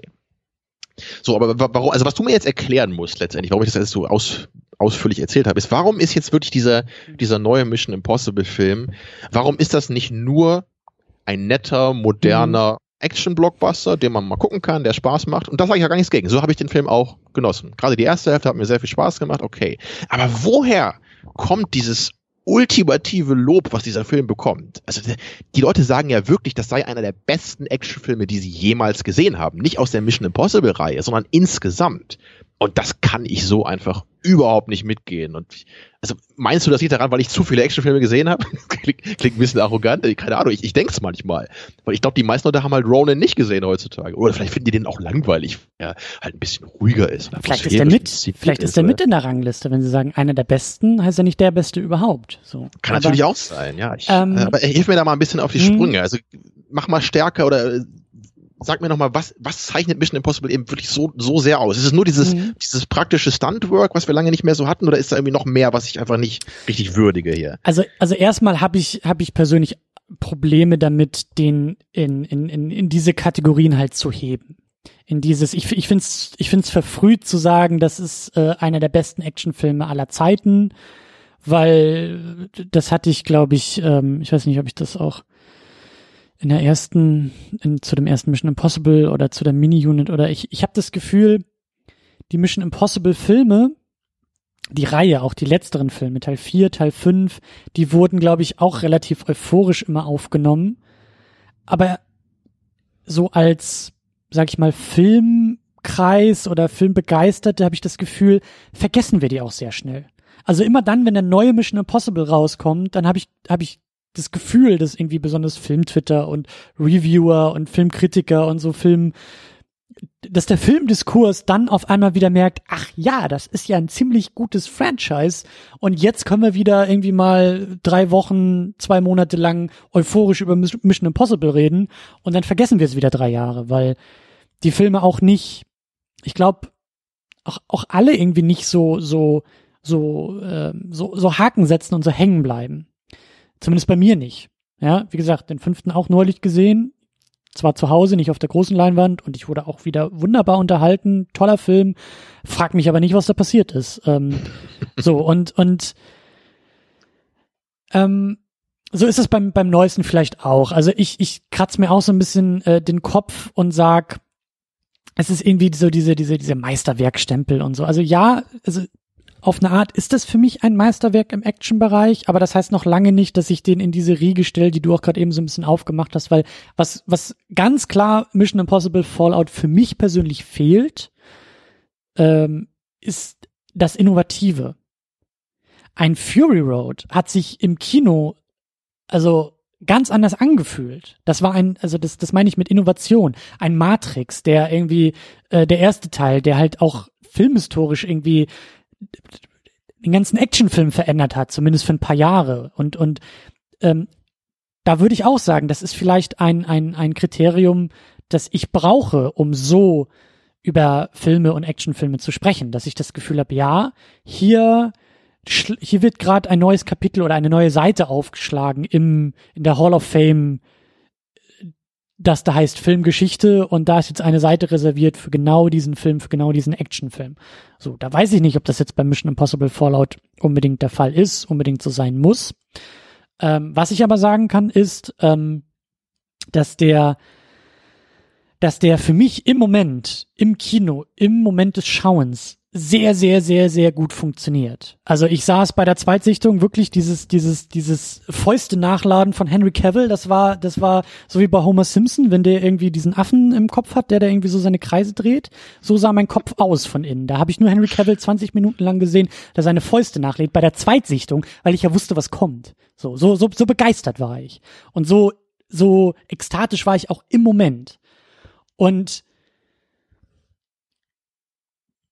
das haben diese anderen Filme auch, aber die bleiben vielleicht auch noch ein bisschen länger hängen, eben wie gesagt, weil sie, glaube ich, auch ein bisschen innovativer sind. Und da, so weit würde ich auch nicht gehen, dass ich jetzt, jetzt schon sage, ja, ja, der Mission Impossible äh, Fallout gehört da auch mit rein. Das ist noch zu früh. Lass uns da vielleicht auch noch ein paar Monate, ein paar Jahre warten. Und ich meine, gut, Fury Road ist zum Beispiel ja auch vor drei Jahren eingeschlagen, ohne Ende. Aber wir reden immer noch über Fury Road. Und da zeigt sich halt ja auch dann bis auch heute total kontrovers, ne? weil es halt immer noch so viele Leute gibt, die den kategorial ablehnen und ich immer davor sitze und denke nur so, oh mein Gott. Aber, so. aber verstehst du, diese Diskussion wird halt immer noch geführt und Leute erinnern Genau, sich immer noch ja. an den Film. Ich frag ja, werden wir in einem halben Jahr immer noch so euphorisch über Mission Impossible Fallout reden oder haben wir das schon wieder vergessen, dass wir oder dass ich so begeistert auch im Kinosessel saß und gesagt habe, Fäuste nachladen galore, weil das mag ja dann vielleicht auch über den eine Aussage über den Film machen. So, ich habe den fünften Teil auch, glaube ich, das erste Mal vor ein oder zwei Jahren gesehen und war gut unterhalten, aber habe ihn auch wieder sofort vergessen. Und das ist halt, das kann nur die Zeit beantworten. Deswegen ist diese Debatte auch ein bisschen früh, würde ich sagen, und da müssen wir auch ein bisschen gucken, was noch kommt. Aber um jetzt auch den Film noch mal ein bisschen zu verteidigen und ein bisschen stärker zu machen, sind da ähm, zwei Gedanken, die äh, zwei Gedanken, die ich dazu habe. Äh, der eine Gedanke ist, ist schwer zu diskutieren. Ähm, weil da würde ich jetzt wirklich neben dir sitzen wollen auf der Couch und sagen, so Tamino, jetzt brauchen wir mal fünf Stunden unserer Zeit, weil wir jetzt wirklich teilweise hier per Freeze-Frame durch den Film gehen, damit ich dir zeigen kann, was ich meine. Eine große Leistung des Filmes äh, ist in meinen Augen, dass alles sehr, sehr leicht aussieht in dem Film. Auch das, das, das, das war auch so mein Eindruck nach der ersten Sichtung, dass ich das Gefühl hatte, ähm, auch so ein bisschen, weil, weil vielleicht gar nicht so viel hängen geblieben ist bei mir. Und dann ist mir aufgefallen, nee, nee, nee, nee, nee. Wenn ich jetzt mal noch intensiver drüber nachdenke und mich dran erinnere, Tom Cruise ist da wirklich ohne Helm durch den Pariser Verkehr gefahren, der natürlich abgesperrt war und so. Aber das, was ich da gesehen habe, da, also das ist die große Leistung des Filmes. Und das, was er mir alles verkauft hat, was ich die ganze Zeit, worüber ich halt keine Millisekunde nachgedacht habe, sondern was ich da alles für wahrgenommen habe in dem Film. Weil es so einfach aussieht weil es so naheliegend auch aussieht. Viele Sachen, viele, viele Momente sind halt eben nicht wie bei Fury Road so, so eindeutig erkennbar als krasse Leistung in einer Produktion oder auch in diesem Moment. Mission Impossible Fallout hat halt keinen Tom Hardy irgendwie per äh, angekettet und Gitarrenspieler, der Feuer spuckt und diese ganzen offensichtlich beeindruckenden Sachen hat Mission Impossible Fallout so krass halt nicht dass man aber trotzdem im Moment darauf achten muss, dass das, was da gerade passiert, wirklich sehr beeindruckend ist. Eben weil das so, so, so naheliegend aussieht. Die Verfolgungsjagd mit dem Auto, da gab es auch manche Kamerafahrten, die, hab ich, die sind mir gar nicht aufgefallen. Und beim zweiten habe ich gemerkt, krass, dass die dann auch noch extra mit dem Auto halt so krass ranfahren, um auf die Motorhaube raufzuschwenken, damit wir auch sehen, dass Tom Cruise das Ding selber fährt.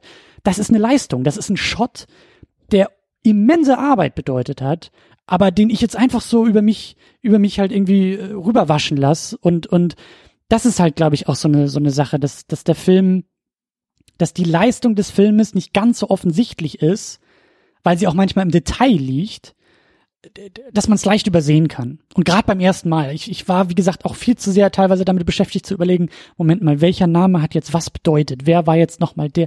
Lag war, okay, das war der, von dem alle dachten, dass das der ist und Verstehst du das? Also da hilft auf jeden oder ist meine These, da helfen Wiederholungssichtungen. Und da würde es auch helfen, tatsächlich einfach mal einzelne Szenen anzuhalten und mal kurz innezuhalten und zu sagen, was habe ich da gerade gesehen? Okay, ja, die Verfolgungsjagd, die da doch sehr beeindruckend war, weil ich die ganze Zeit alles überblicken konnte, sehen konnte, räumliche Verhältnisse wahrnehmen konnte. Und das ist vielleicht auch so das zweite Argument, was vielleicht auch ein bisschen, ich will sagen, billig ist, aber eine große Leistung, finde ich, des Filmes ist auch, dass er vieles nicht ist und vieles nicht macht. Und das wieder die große Leistung halt des Filmes ist. Also die Action ist immer übersichtlich. Was ich zum Beispiel auch meinte, am Ende, dieser Haken zum Beispiel, dann gibt's da so ein Detailshot, der uns diesen roten Haken in einer blauen Kulisse zeigt und damit halt einfach mal wirklich sagt, guck mal, ich bin wichtig. Oder die Waffe, die ähm, ähm, die bei dieser äh, Schlägerei auf der Toilette irgendwie so unter die unter unter so eine mhm. Kabine rutscht, die dann wieder aufgegriffen wird. Das ist auch so ein Shot, wenn du da einmal zu viel blinzelst, dann dann hast du es schon nicht mitgekriegt. Was ich auch klasse finde. Äh, ich wusste schon im Laufe der Handlung, dass Walker in Wirklichkeit der John Lark ist, weil er seiner Chefin gegenüber er, er überreicht ihr ein Telefon und sagt, das ist das Telefon, was Lark aus der Tasche gefallen ist, während wir ihn verprügelt haben. Und dann gibt es so einen Close-up-Shot auf das Telefon und du siehst, das Display ist heil. Und wenn du dich dran erinnerst, während der äh, äh, Schlägerei auf der Toilette haben wir erfahren, das Telefon ist kaputt. Ja, das stimmt. Das ist mir gar nicht aufgefallen. Siehst ich war aber in dem Moment aber auch trotzdem der absoluten Überzeugung, dass Walker äh, dieser Typ ist, weil er halt Ethan Hunt beschuldigt und wir halt hundertprozentig wissen, dass Ethan Hunt niemals der Verräter sein kann, weil er von Tom Cruise gespielt wird. Aber verstehst du, ähm, das ist das, also der Film geht halt sehr, sehr gut mit Details um, was ich zum Beispiel auch klasse finde. Und das ist dann wieder auch so ein bisschen dieser Burger-Vergleich, dieses on top, on top gestapelt. Ähm, Im großen Finale äh, wo es ja darum geht, hier, ne, Ethan Hunt ist mit den Helikoptern unterwegs und sie versuchen die Bomben zu entschärfen, haben die zweite Bombe gefunden und was du ja gefragt hast, warum muss Ilsa Faust dann irgendwie noch gegen Solomon Lane kämpfen und was hat Benji dazwischen zu tun? Wenn man das mal außen vor lässt und sich auf den Moment konzentriert, finde ich zum Beispiel diesen Kampf, diesen Dreier-Faustkampf unfassbar gut. Wir haben da drin, also während gerade Atombomben entschärfen und Helikopterverfolgungsjagd, also während da im Großen gerade die Action passiert, haben wir in diesem relativ kleinen Moment auch wunderbar gesetzte kleine Momente in kleinen Momenten. Zum Beispiel Benji, der, der er, erhängt wird. Und Ilsa ist in der Lage, in diesem völlig hektischen Faustkampf ihm so eine, so eine Kiste rüberzuschieben. Das ist auch nur ein Shot, wo wir sehen, wie diese Kiste so über den Boden geschubst wird, damit er sich so mit seinen Zehenspitzen drauf abstützen kann. Und wir so ganz kurz, obwohl wir mega angespannt sind, weil die Welt gerade untergeht, so ganz kurz mal durchatmen können, um dann, weiß ich nicht, eine Minute später zu sehen, wie Benji sich von dieser Kiste abstützt, um Lane wegzuschubsen, sodass er nicht mehr auf der Kiste landen kann und zack, er ist wieder in Gefahr. Also ein Moment, den hätten wir gar nicht gebraucht in diesem, in diesem ohnehin schon hektischen und wahnsinnig angespannten Setpiece, der aber gesetzt wird. Und das finde ich halt geil. Das ist so dieses, das, weißt du, manche Filme ersticken an sowas, weil sie zu viel wollen und noch eine Schippe raufpacken, noch eine Schippe raufpacken und dabei die, die Basis dieser Szene noch nicht mal irgendwie handeln können. Und McQuarrie kann das alles. Der kann in diesen Momenten, in meinen Augen, halt aufeinander stapeln und Spannung in Spannung in Spannung setzen, als, als ich den Film das zweite Mal im Kino geguckt habe, äh, ist in diesem Moment, wo Benji dann vom, von, von diesem, äh, von dieser Schlinge abgeseilt wird, am Boden aufschlägt und es dauert so ein, zwei, drei Sekunden, bis er nach Luft schnappt, hat in meinem Kinosaal, das ist kein Witz, haben in meinem Kinosaal, hat eine Handvoll Leute um mich herum ebenfalls nach Luft geschnappt. Ich habe gehört, wie die Luft geholt haben. Weil die, weil, weil die Spannung so gesetzt war.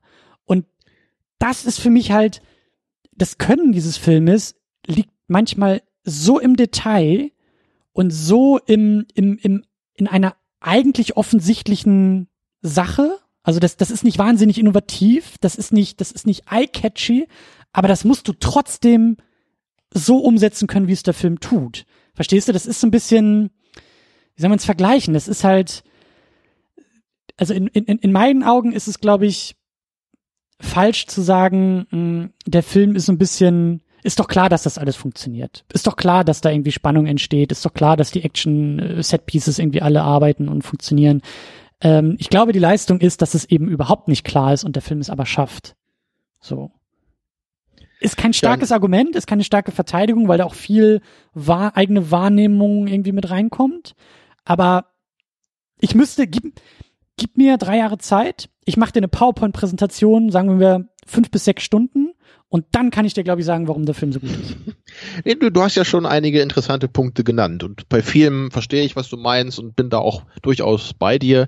Also klar, auch das mit den Details, das ist mir natürlich auch aufgefallen. Und das, ich habe ja auch nie gesagt, dass der Film schlecht ist. So, ich war halt nur eben in der zweiten Hälfte hat mich der Film etwas verloren und da war ich halt beim Finale, dann war ich halt nicht mehr so ganz dabei. Da habe ich dann mhm. schon irgendwann gedacht, so, so langsam ist auch mal gut, so nach, nach zweieinhalb Stunden dann das war mir dann doch irgendwann ein bisschen zu abgedreht. Ne? Und ja, es ist, ich, ich weiß nicht, irgendwie, ähm, ja, mach deinen Punkt noch, bevor ich einsetze. Und äh, ich habe ja, ich hab's ja immer so scherzhaft zitiert, dieses, dieses Ding, Human, Mista äh, Human Manifestation of Destiny. Das ist, da, da ist was dran. Das ist, also ich, ich glaube auch, du, du, ähm,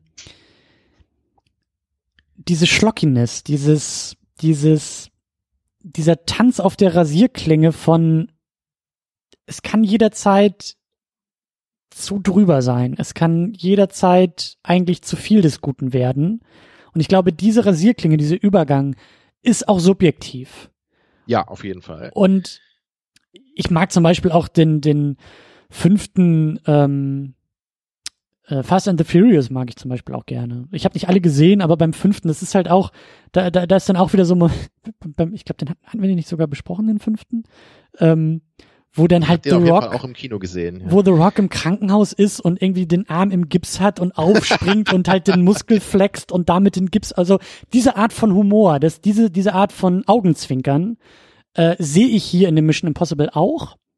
Also der nimmt sich in meinen Augen. So drüber natürlich wie, wie, wie äh, Fast and the Furious. Ne? Die leben ja inzwischen davon, dass sie diese Absurdität wirklich zelebrieren. Genau. Und also da, da wird dann ja auch irgendwie mit dem, mit dem einen Auto irgendwie, ich glaube, war das nicht im siebten oder so, wo sie irgendwie auch in Dubai sind und mit so einem Concept Car durch drei Hochhäuser irgendwie springen, die halt irgendwie im 200. Stockwerk und das in war auch. Anderen, es gibt schon achten, ich weiß gar nicht mehr, da gibt, in einem der neueren war das auch so, dass da wie hunderte Autos irgendwie ferngesteuert durch die Stadt fahren. Das ist auch völlig abgefahren. Ja. Und du hast ja recht, also so das Ende und besonders auch wie wie wie er denn da so Jesusmäßig irgendwie aus dem weißen Licht zurückkommt und so, das fand ich halt auch krass drüber, so. Das ist nicht das hätte ich jetzt auch nicht haben müssen, so. Das ist für mich auch eher ein, ein Negativpunkt, aber ich ich gehe den Weg dahin, glaube ich, weiter als du, länger als du und ähm, es ist das, das, das ist vielleicht auch so ein bisschen das Ding. Es ist für mich vor allen Dingen in, wenn wir auch mit Schubladen arbeiten, er ist für mich halt in dieser Popcorn-Blockbuster-Schublade ist er sehr gut aufgehoben. Diese Schublade, mit der sich zum Beispiel Transformers-Fans immer wieder rausreden und sagen, ja, mach doch mal den Kopf aus und lass dich einfach mal drauf ein.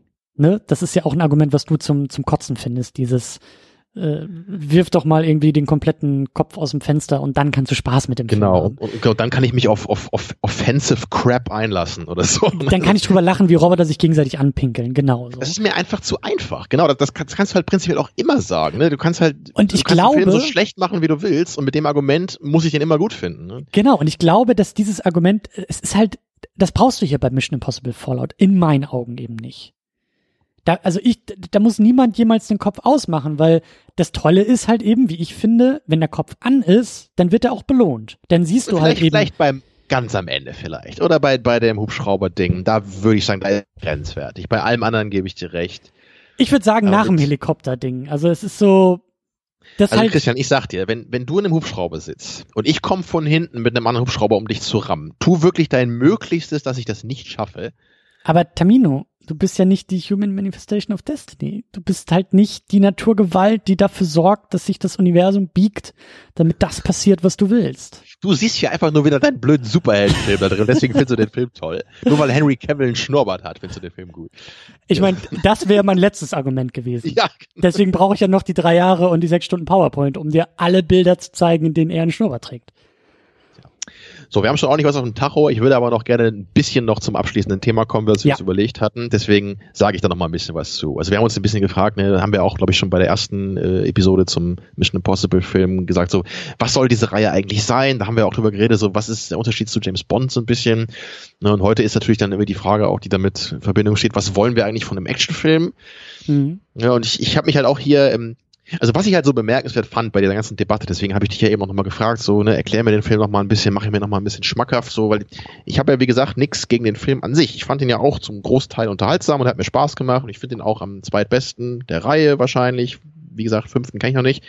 Nur, ähm, also normalerweise kommt ja bei so einem euphorischen Lob, da, da, da ist ja normalerweise auch irgendwie was Inhaltliches dabei, oder meistens. Das ist ja nicht nur die Action dann, wenn so ein Film gelobt wird, sondern da wird irgendwie auch inhaltlich ein bisschen noch mehr gesagt. So, gut, wir haben hier ein bisschen die Details in der Action, das stimmt. Aber dennoch, wenn man sich mal so den, das Grundgerüst auch mal inhaltlich anguckt bei dem Film, da ist ja nun wirklich, also ich würde mal echt behaupten, da ist nix, was irgendwie jetzt wirklich neu ist oder ungewöhnlich ist also letztendlich, wir haben halt diesen Atombombenplot, so, das ist ja sehr typisch für so eine Art Film. Ne? Der Plot im ersten Film war ja auch nicht toll mit dieser Agentenliste, habe ich damals auch kritisiert, ist auch so sehr MacGuffin-haft. Und hier haben wir auch eben die typischen MacGuffins mit dem Plutonium. So, das, das ist halt ein Vehikel. So, der Plot ist, wie du auch am Anfang sagtest, ne, ist ja nicht wirklich wichtig im Grunde. Der ist dazu da, ein Grundgerüst zu liefern. Aber ähm, naja, wenn ich halt einen Film so ein richtiges Meisterwerk nennen will, dann fände ich es halt auch schön, wenn der Plot vielleicht mal ein bisschen ungewöhnlich wäre. So, und auch die meisten Figuren sind schon ja, sehr generisch, würde ich sagen. Ne? Ethan Hunt ist halt der Good Guy und wir haben den, den Comic Relief, Nerd, Informatiker, Hacker ne? und so. also die, die ganzen Figuren kannst du schon relativ klar so auch da einfügen, finde ich, in die, in die typischen Funktionen, die diese Figuren halt haben in so einem Film. Ja. Und, naja, und auch vieles war halt schon sehr konstruiert. So, ja. Frage ich mich halt auch, geht das nicht vielleicht ein bisschen besser? Oder also es, es gab halt auch so ein paar Kleinigkeiten, wo ich einfach verwirrt war. Nicht, weil es nicht wichtig ist. Ja, zum Beispiel am Ende sagt dann, äh, als, als Ethan Hunt dann aus dem Hubschrauber funkt und sagt, ja, ich bin jetzt gerade in einem Helikopter, helft mir mal. Und dann sagt er dann hier auch der, der Luther, oh, how did you get in that helicopter? Und so. War er nicht sogar in dem Jeep dabei, als sie zu dem Helikopter gefahren sind, wo der Villain gerade losgeflogen ist? So, warum findet das jeder jetzt so verwunderlich, dass er da in dem Helikopter ist? Also solche, solche Momente gab es halt immer wieder. Oder dass ich mich vorhin eben frage, warum läuft die alternative Route da lang, all solche Sachen, das, das war jetzt schon nicht so perfekt. Ja, Tamino, da musst du den Kopf äh, einfach ausmachen. Also da darfst du nicht drüber nachdenken, da musst du. Naja, ne, und dann halt diese ganzen Sachen mit dem Double und Triple Crossing, das habe ich vorhin auch schon mal gesagt. Da habe ich in einem Review gehört, yeah, it's a movie for grown-ups, so you have to pay attention. Also, okay, okay, kommen wir mal wieder runter hier. Ich habe nicht gesagt, ich will Transformers haben, wo wir wie alle nur Unsinn reden und uns im Kreis drehen. Aber ich darf mich ja schon fragen, ob das halt wirklich so das Allerinteressanteste ist, wenn ich die ganze Zeit nur von, also das, das würde ich halt schon so hart sagen. Also die Figuren sind mir jetzt schon nicht so wirklich wichtig, also emotional. Da, da gehe ich jetzt nicht so mit, wenn da jetzt irgendwie Simon Peck da am Ersticken ist. Also so eine starke Verbindung habe ich da jetzt nicht, oder? Ich weiß nicht, ich bin da wahrscheinlich auch einfach zu emotional unfähig, aber als dann halt irgendwie Alec Baldwins Figur dann stirbt und dann sagt, komm, Ethan, verfolg sie, lass mich zurück und das ist da so ein emotionaler Moment, ich, ich lache halt einfach nur, weil ich halt so denke, Alter, was? So was interessiert mich denn irgendwie sein komischer, kalter, anzugtragender Vorgesetzter? Da habe ich doch keine emotionale Verbindung zu, wenn da jetzt irgendwas, wenn der jetzt stirbt, also manchmal habe ich dann das Gefühl, der Film soll mir das hier so wie bei American History X verkaufen, wenn dann irgendwie sein, sein Bruder erschossen wird, dann zerbricht irgendwie die Hauptfigur da dran und ich krieg halt selber feuchte Augen, wenn ich das da sehe, aber dann hast du hier so ein Action-Vehikel und dann stirbt da einer und ich soll dann da emotional mitgehen. Naja, also das, das, was ich jetzt damit sagen wollte, ähm, ist der Film nicht eigentlich wirklich ein relativ generischer Film an sich? Der kann man sich drüber streiten, wirklich vielleicht gute oder vielleicht auch sehr, sehr gute Action-Szenen hat, okay, aber letztendlich der Film an sich ist doch wirklich ein generischer Action-Blockbuster? Oder würdest du mir da widersprechen? Irgendwie schon, weil ich, ich das Gefühl habe, dass du ihn nur auf dem Papier beschreibst. Also findest du denn zum Beispiel jetzt im Vergleich zu dem Ghost Protocol, das war ja der letzte, den ich vorher gesehen hatte. Ich habe den damals auch relativ so empfunden. Der, der, war auch nicht perfekt, der hatte halt nicht so gute Action-Szenen, die nicht so toll praktisch gemacht waren. Aber so von der Art Film, was da so passiert, wie die Geschichte aufgezogen ist, ist das nicht fast das gleiche so?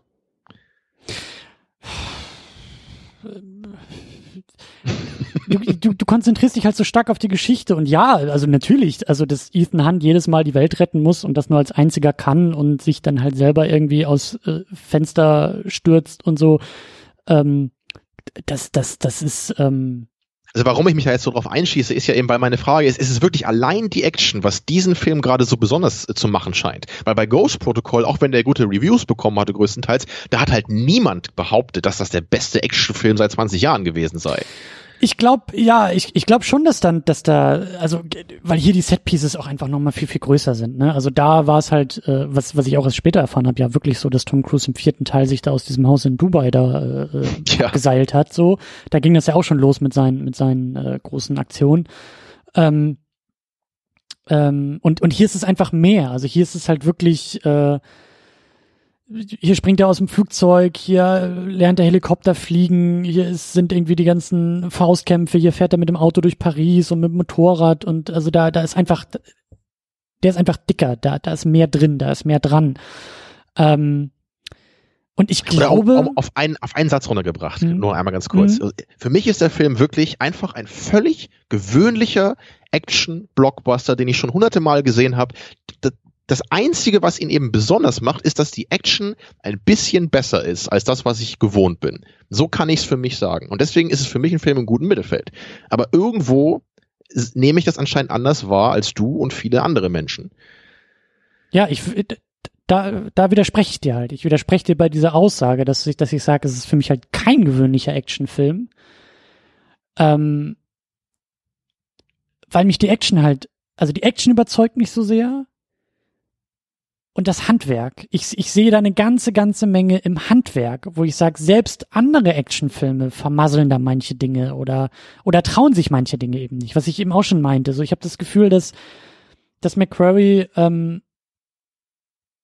das, was viele Filme, was viele andere Actionfilme gewöhnlich machen würde, da sagt er, und da lege ich noch eine Ebene drauf, indem ich die Spannung und die Gefahr erhöhe, indem ich noch etwas die Flugzeuggeschichte. Äh, so, Tom Cruise springt da aus dem Flugzeug und um die Szene noch spannender zu machen, gibt's den Blitzeinschlag und er muss sich um seinen Kollegen kümmern. Und verstehst du, also die, die, die andere Actionfilme hätten, glaube ich, gesagt, okay, wir schmeißen unseren Hauptdarsteller einmal aus dem Flugzeug und dann landet er da irgendwie. Und hier ist es halt immer noch so, so eine Schraube, die immer noch fester und weiter gedreht wird. So. Oder hast du noch einen kleineren Konflikt in dem größeren Konflikt der Action-Szene vielleicht? Ne? Ganz genau. Das wie, ist, wie das, die Kiste später, ne, die dazu genau. geschoben werden muss. Genau. So. Das, das, stimmt. Ja. Oder, oder, oder halt Verfolgungsjagden, die dann halt irgendwie noch spannender sind, weil er dann tatsächlich über die Motorhaube fliegt und also das so, so, und das, das meine ich, das sind dann eher so in diesen großen Momenten, ähm, sind so diese kleinen Momente gesetzt, die es halt weiter eskalieren lassen. Und das, das funktioniert bei mir halt sehr, sehr gut. Ähm, eine Szene, über die ich jetzt auch irgendwie heute und gestern nachgedacht habe, das liegt, das ist eine Woche nach dem Kinobesuch. Was ich zum Beispiel fantastisch finde, ist, falls du dich dran erinnern kannst, bei diesem, bei dieser Verfolgungsjagd zu Fuß, da ähm, rennt irgendwie Hand erstmal weg vor diesen Schergen und rennt dann in so, ein, in so eine Kirche, in so eine Kathedrale und da ist gerade eine Beerdigung. Mhm. So eine, und da ist auch so, ein, so, so eine Massenszene, man sieht halt, weiß ich nicht, Dutzende, hunderte Leute, die dann halt irgendwie als Besucher auf dieser Beerdigung sind. Und du, entschuldigt sich sofort, dass er die Beerdigung gestört ja, hat. Ja, aber als, als, ja. Es, als es das erste Mal passiert ist, dachte ich auch, was wird jetzt hier passieren?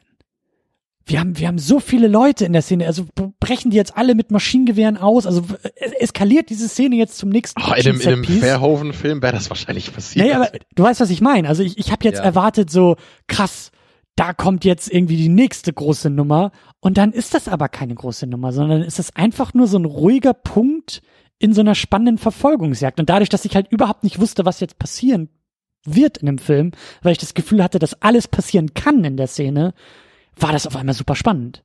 Und klar, das ist dann auch wieder subjektiv und Wirkung und ich würde es halt aber immer wieder und das sage ich ja, das ist halt schwer, ohne jetzt wirklich so mit einzelnen Belegen zu arbeiten, aber ich habe einfach das Gefühl, dass McCurry in diesem Handwerk so unfassbar gut ist und und sagt, ähm, das, was andere banal machen würden, das mache ich halt nicht banal. Wie zum Beispiel auch dieser Shot von einem, von einem Solomon Lane unter Wasser, wo die, wo, wo, wo, das ist ein Shot, das sind einfach, das, das können nur ein paar Sekunden sein. Ich glaube, die sind auch komplett so im Trailer zu sehen. Wie halt diese Wasserfront so, also wir sind ja im, in seinem Transporter und sehen, wie das Wasser so über ihn herüberschwappt. Und das sieht so geil aus, weil das halt, weil das so kompliziert aussieht. Verstehst du? Das ist nicht einfach nur, dass das Wasser ihm zum Hals steigt und er die Luft anhalten muss und sagt, hm, ich hoffe, ich werde jetzt hier gleich rausgeholt, sondern dieser Wagen kippt so, dass er in die Wasserfront reinkippt und das ist, das meine ich halt mit, wir machen es nicht banal, sondern wir machen es halt so aufwendig wie möglich und ja, nicht immer ist dieser Mehraufwand auch ein Mehrgewinn im Film. Ich sag ja auch, diese Helikopterverfolgungsjagd sehe ich halt nicht, dass das irgendwie besser ist, dadurch, dass Tom Cruise das Ding selber fliegt, okay. Aber in solchen Momenten, wo ich, wo ich sage, so ja, mach es so kompliziert wie möglich, oder auch der, der, der Helikoptersprung hat für mich gut, gut funktioniert, oder auch diese Verfolgungsjagd zu Fuß und so, das sind alles so Sachen, wo ich sage, ja, da sehe ich den Mehraufwand, der mir im Marketing verkauft wird, aber den, den, das kann ich hier abholen. Das kann, das, dieses Versprechen wird hier in diesen Momenten für mich eingelöst. Mhm. Und also in Bezug auf die äh, abschließende Frage, die wir besprechen, also was soll die Reihe eigentlich sein? Also dann höre ich da raus, du, du willst halt nicht einfach nur irgendwie Action, die halt passiert, weil es ein Actionfilm ist, sondern du willst halt wirklich, dass sich jemand richtig Gedanken macht, ne? wie ja. inszeniere ich meine Action-Szene, dass da Liebe zum Detail drin steckt, das ist also das für dich halt anscheinend sehr, sehr wichtig dafür. Und es geht halt für dich weniger darum, dass wir uns bei jedem neuen Mission Impossible Film irgendeinen innovativen Plot überlegen oder uns vielleicht zwie äh, Charaktere überlegen oder ganz, ganz neue Figuren. So, das ist dir einfach weniger wichtig letztendlich. Kann ich das so sagen? Genau. Charaktere und, und Plot, Handlung, äh, Geschichte ist für mich zweitrangig, drittrangig, viertrangig, wie auch immer, ist auf jeden Fall nicht so wichtig wie äh, die Action und halt auch der Flow, den fand ich zum Beispiel auch total super. Also bei der Zweitsichtung hatte ich das Gefühl, äh, also ja, ich also hatte das Gefühl, es eskaliert immer mehr und dass sich das gut anfühlt, dass es nicht gehetzt, nicht, nicht langweilig ist und so. Ja, das und, wundert mich nämlich ein bisschen, nur bei dem Punkt, weil im Grunde bin ich da ja deiner Meinung, das kann ich voll verstehen. Ich würde auch nicht sagen, bei den Blockbuster müssen wir immer einen neuen Plot haben und es muss immer die, die neueste äh, Figur auftauchen, die ich noch nie gesehen habe. Ist auch toll, wenn ein Film das schafft, gerade so ein Blockbuster.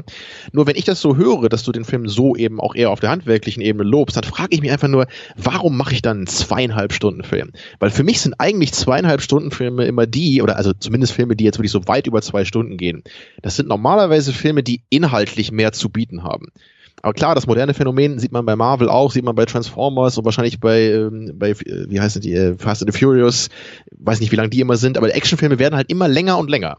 Mhm. Und ich habe nie so ganz verstanden, warum. Weil früher hat man immer gesagt, so ein Actionfilm soll eigentlich eher so 90, 100 Minuten sein der ist kurz, der ist straightforward, weil wir eben inhaltlich nicht so viel machen wollen.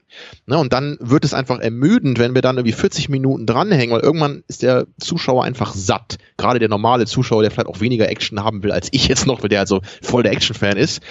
Aber warum dann wirklich 200, nee, zweieinhalb Stunden und es, es gibt ja auch wirklich viele Dialogszenen, wo es um diesen vielschichtigen Double-Cross-Plot geht muss man denn dann überhaupt sowas, sowas machen? Kann man das Ganze nicht viel mehr simplifizieren, dann eine halbe Stunde rausstreichen? Und ich, ich glaube, das hätte mir mehr gefallen, wenn der Film das so gemacht hätte. Weil ich, ich habe einfach in der zweiten Hälfte gemerkt, ich bin etwas angeödet von diesen Dialogszenen, weil mir, weil mir dafür die Figuren einfach nicht interessant genug sind. Es interessiert mich im Grunde nicht so richtig, was mit denen passiert und was die für Schicksale haben. Oder, oder nur so peripher. Weißt du, bei Heat ist das ganz anders. Das ist halt auch ein Actionfilm, aber nicht nur. Und da geht's mir halt noch mehr um die Figuren und deren Drama und deren ne, existenzialistische Fragen und so. Aber das hast du hier ja gar nicht. Also warum zweieinhalb Stunden? Und da sage ich ja, eigentlich wäre ich begeistert, wenn es der letzte wäre. Wenn es nochmal so ein, so, ein, so ein letzter, wie sagt man, Schwanengesang, nochmal so ein letzter, ähm, so ein letzter Anlauf ist. So, so, go out with a bang, so. Ja, und so fühlt er sich an und, und er fühlt sich auch manchmal wie so eine schöne Schleife an, weil der eben so Referenzen auf irgendwie so gut wie jeden Teil, glaube ich, in der Serie macht und immer mal wieder so, ähm, ja, augenzwinkernd oder eben auch so äh, äh, anerkennend, glaube ich, auch so Richtung Publikum guckt und sagt, weißt du noch, das haben wir jetzt hier, da greifen wir mal kurz auf den zweiten zurück. Und das ist ein Moment, den hast du schon mal im ersten, aber ein bisschen anders gesehen. Und das, das ist auch so, und es kommt eben auch noch hinzu, dass ich sag, ähm, äh, äh, also das, das, das ist jetzt auch nicht, also das meine ich halt ernst, wenn ich sag, was soll denn jetzt noch kommen?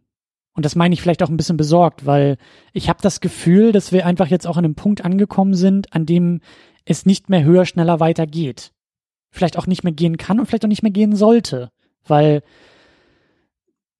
ich dann wirklich das Problem sehe, dass es so krass ins Lächerliche abdriftet, was der Film am Ende halt irgendwie schrammt, aber in meinen Augen halt ähm, ja, Tom Cruise muss lernen, Space Shuttle zu fliegen.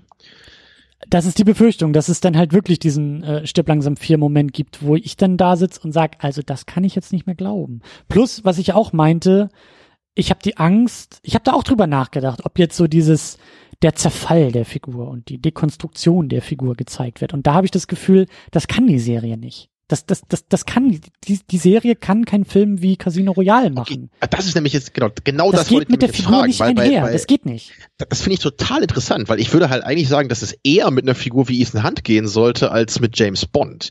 So, weil James Bond ist ja halt eine völlige Comic-Karikatur, der ja eigentlich nichts mit einer realen Person zu tun hat. Und bei Ethan Hunt waren wir uns ja einig, dass er eher noch in die Richtung einer glaubwürdigeren Figur geht. Da, warum würdest du das dann hier als gefährlicher sehen? Weil ich das eben nicht mehr sehe. Ethan Hunt ist für mich nicht mehr glaubwürdig glaubwürdig. Er ist für mich kein, er ist für mich keine Person, er ist kein Mensch mehr. Er ist ein, er ist ein, er ist ein Superheld, er ist nicht die Comic-Karikatur, aber er ist, ich sag's schon also, wieder, also, das ist Human dich, Manifestation of Destiny. Und das meint dieser das, Film ernst. Das ist ja für dich im, im Laufe der Reihe aber erst geworden, oder? Genau. Im ersten Film würdest genau. du das nicht sagen. Ne? Und das, das ist, das ist der Punkt. Was ich vielleicht, weil ich ja auch den ersten so gerne mag, ich würde mir für den siebten Teil wünschen, Back to the Roots und gebt mir einen Film, so, so, so ähm, Verhörszene in Dark Knight mäßig. Lass es vielleicht schon fast wie ein Kammerspiel werden, aber gib mir dort die größte Spannung, dass einfach nur zwei Leute sich gegenüber sitzen und wir wissen, der eine hat was, was der andere will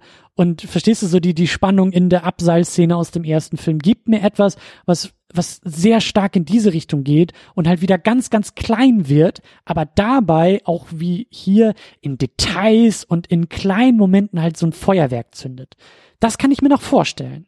Aber wie du sagst, was, was, was soll Ethan Hunt jetzt als nächstes irgendwie ein Space Shuttle fliegen, äh, weil der Bösewicht auf dem Mond äh, landet oder äh, und, und, und das ist halt eben auch. Es ist so, wenn ich sag, Ethan Hunt kann nicht scheitern und, und, und ähm, kann eigentlich nicht zerfallen, weil ich glaube, wenn er es hätte können, hätte es schon viel früher müssen. Weil dann sind so, also besonders das, was hier passiert, ich, ich glaube nicht an dieses öde, oh, die Fortsetzung hat die Vorgänger kaputt gemacht, aber vielleicht ein bisschen Außer schon. Außer bei den Prequels. Äh, was? Ja, ja, ja, ja. Aber, ähm, äh, oder die neuen Star Wars Sequels, aber das ist was anderes. Ähm, ja, aber dieses, dieses, also ich, ich habe schon das, das geht so ein bisschen in die Richtung, wenn ich das Gefühl habe, okay, ich sehe jetzt irgendwie den vierten Teil, den fünften Teil, den sechsten Teil und hab immer wieder dieses Slogan Human Manifestation of Destiny im Kopf, so ja, Ethan Hunt, natürlich muss das klappen. Wie will man denn das Scheitern im siebten Teil begründen, wenn er schon in der Lage ist, diesen, verstehst du, diese die zwei Atombomben im Grunde genommen gleichzeitig zu entschärfen, obwohl er nicht mehr an den Bomben selber sitzt, weil er mit Er ist halt alt geworden. Er musste ja jetzt hier auch zweimal den Hubschrauber hochklettern. Ja, okay. Aber dann muss er halt immer noch irgendwie, also das, das kann man vielleicht auch machen. Er ist seit zehn Jahre älter, schon angegraut, aber er muss dann immer noch Erfolg haben. Da, dann die Knochen müssen mehr wehtun und er ist vielleicht langsamer und irgendwie muss mehr einstecken. Das könnte ich mir auch noch vorstellen. Aber dann kann es nicht enden, dass er am Ende dann da sitzt und sagt, Scheiße, die Bomben sind hochgegangen, weil ich habe Rheuma und ich habe Asthma und das linke Knie tut weh und ja, ja, klar. der Rückenschmerz. So, das, das, das ich finde das total spannend. Wirklich. Deswegen habe ich auch noch mal drauf rumgeritten so und deswegen war ich auch noch mal fragen, weil ich ich bin im Grunde deiner Meinung irgendwie. Einerseits verstehe ich aber nicht, warum du das bei James Bond akzeptierst, weil ich würde das eigentlich da noch viel stärker als Probleme finden. Ich meine, du mochtest ja Skyfall, ich fand den halt fürchterlich, äh, nicht nur deswegen, aber weil das für meinen Geschmack sehr befremdlich war.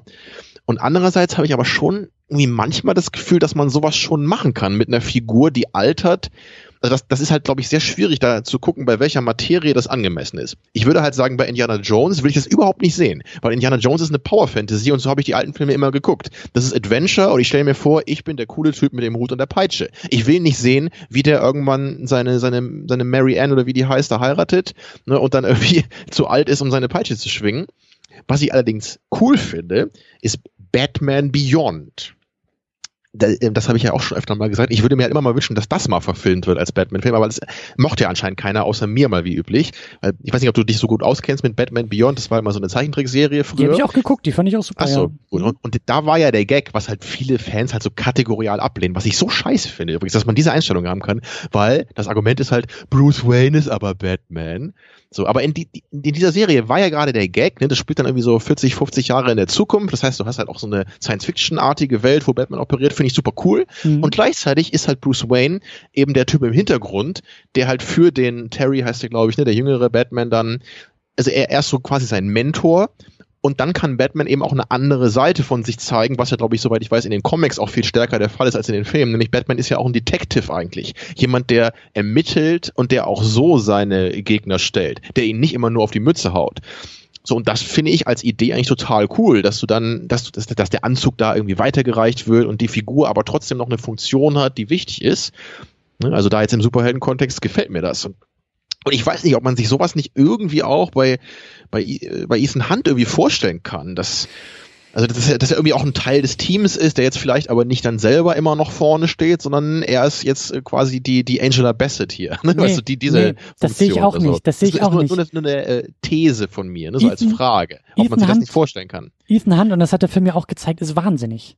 Also der ist wirklich wahnsinnig, der Typ.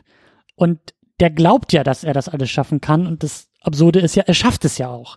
Und das geht nicht. Also Ethan Hunt kann ich mir nicht als Alec Baldwin oder wie du sagst Angela Bassett vorstellen, der im Nadelstreifenanzug dasteht und sagt, ähm, ja, sollten Sie die Mission annehmen, dann ist Ihre Aufgabe jetzt irgendwie nach Dubai zu fliegen und auf dem Weg wird Ihr Flugzeug abstürzen und dann müssen Sie selber hinschwimmen und dabei aber irgendwie äh, drei Stunden die Luft anhalten und äh, viel Glück dabei.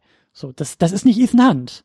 Ja, bei James Bond auch sehr befremdlich wahrscheinlich, ne? wenn, du, wenn du das so hättest in einem neueren Film. Ja, und, und, und Ethan Hunt ist so, wie würde der Plot denn aussehen? So, oh, es gibt Probleme in der Mission. Ethan Hunt ist der Erste, der zu Fuß, barfuß hinrennt und sagt, ich bin hier, was soll ich tun? Ich äh, bin sofort da, so, ich, ich, ich helfe euch.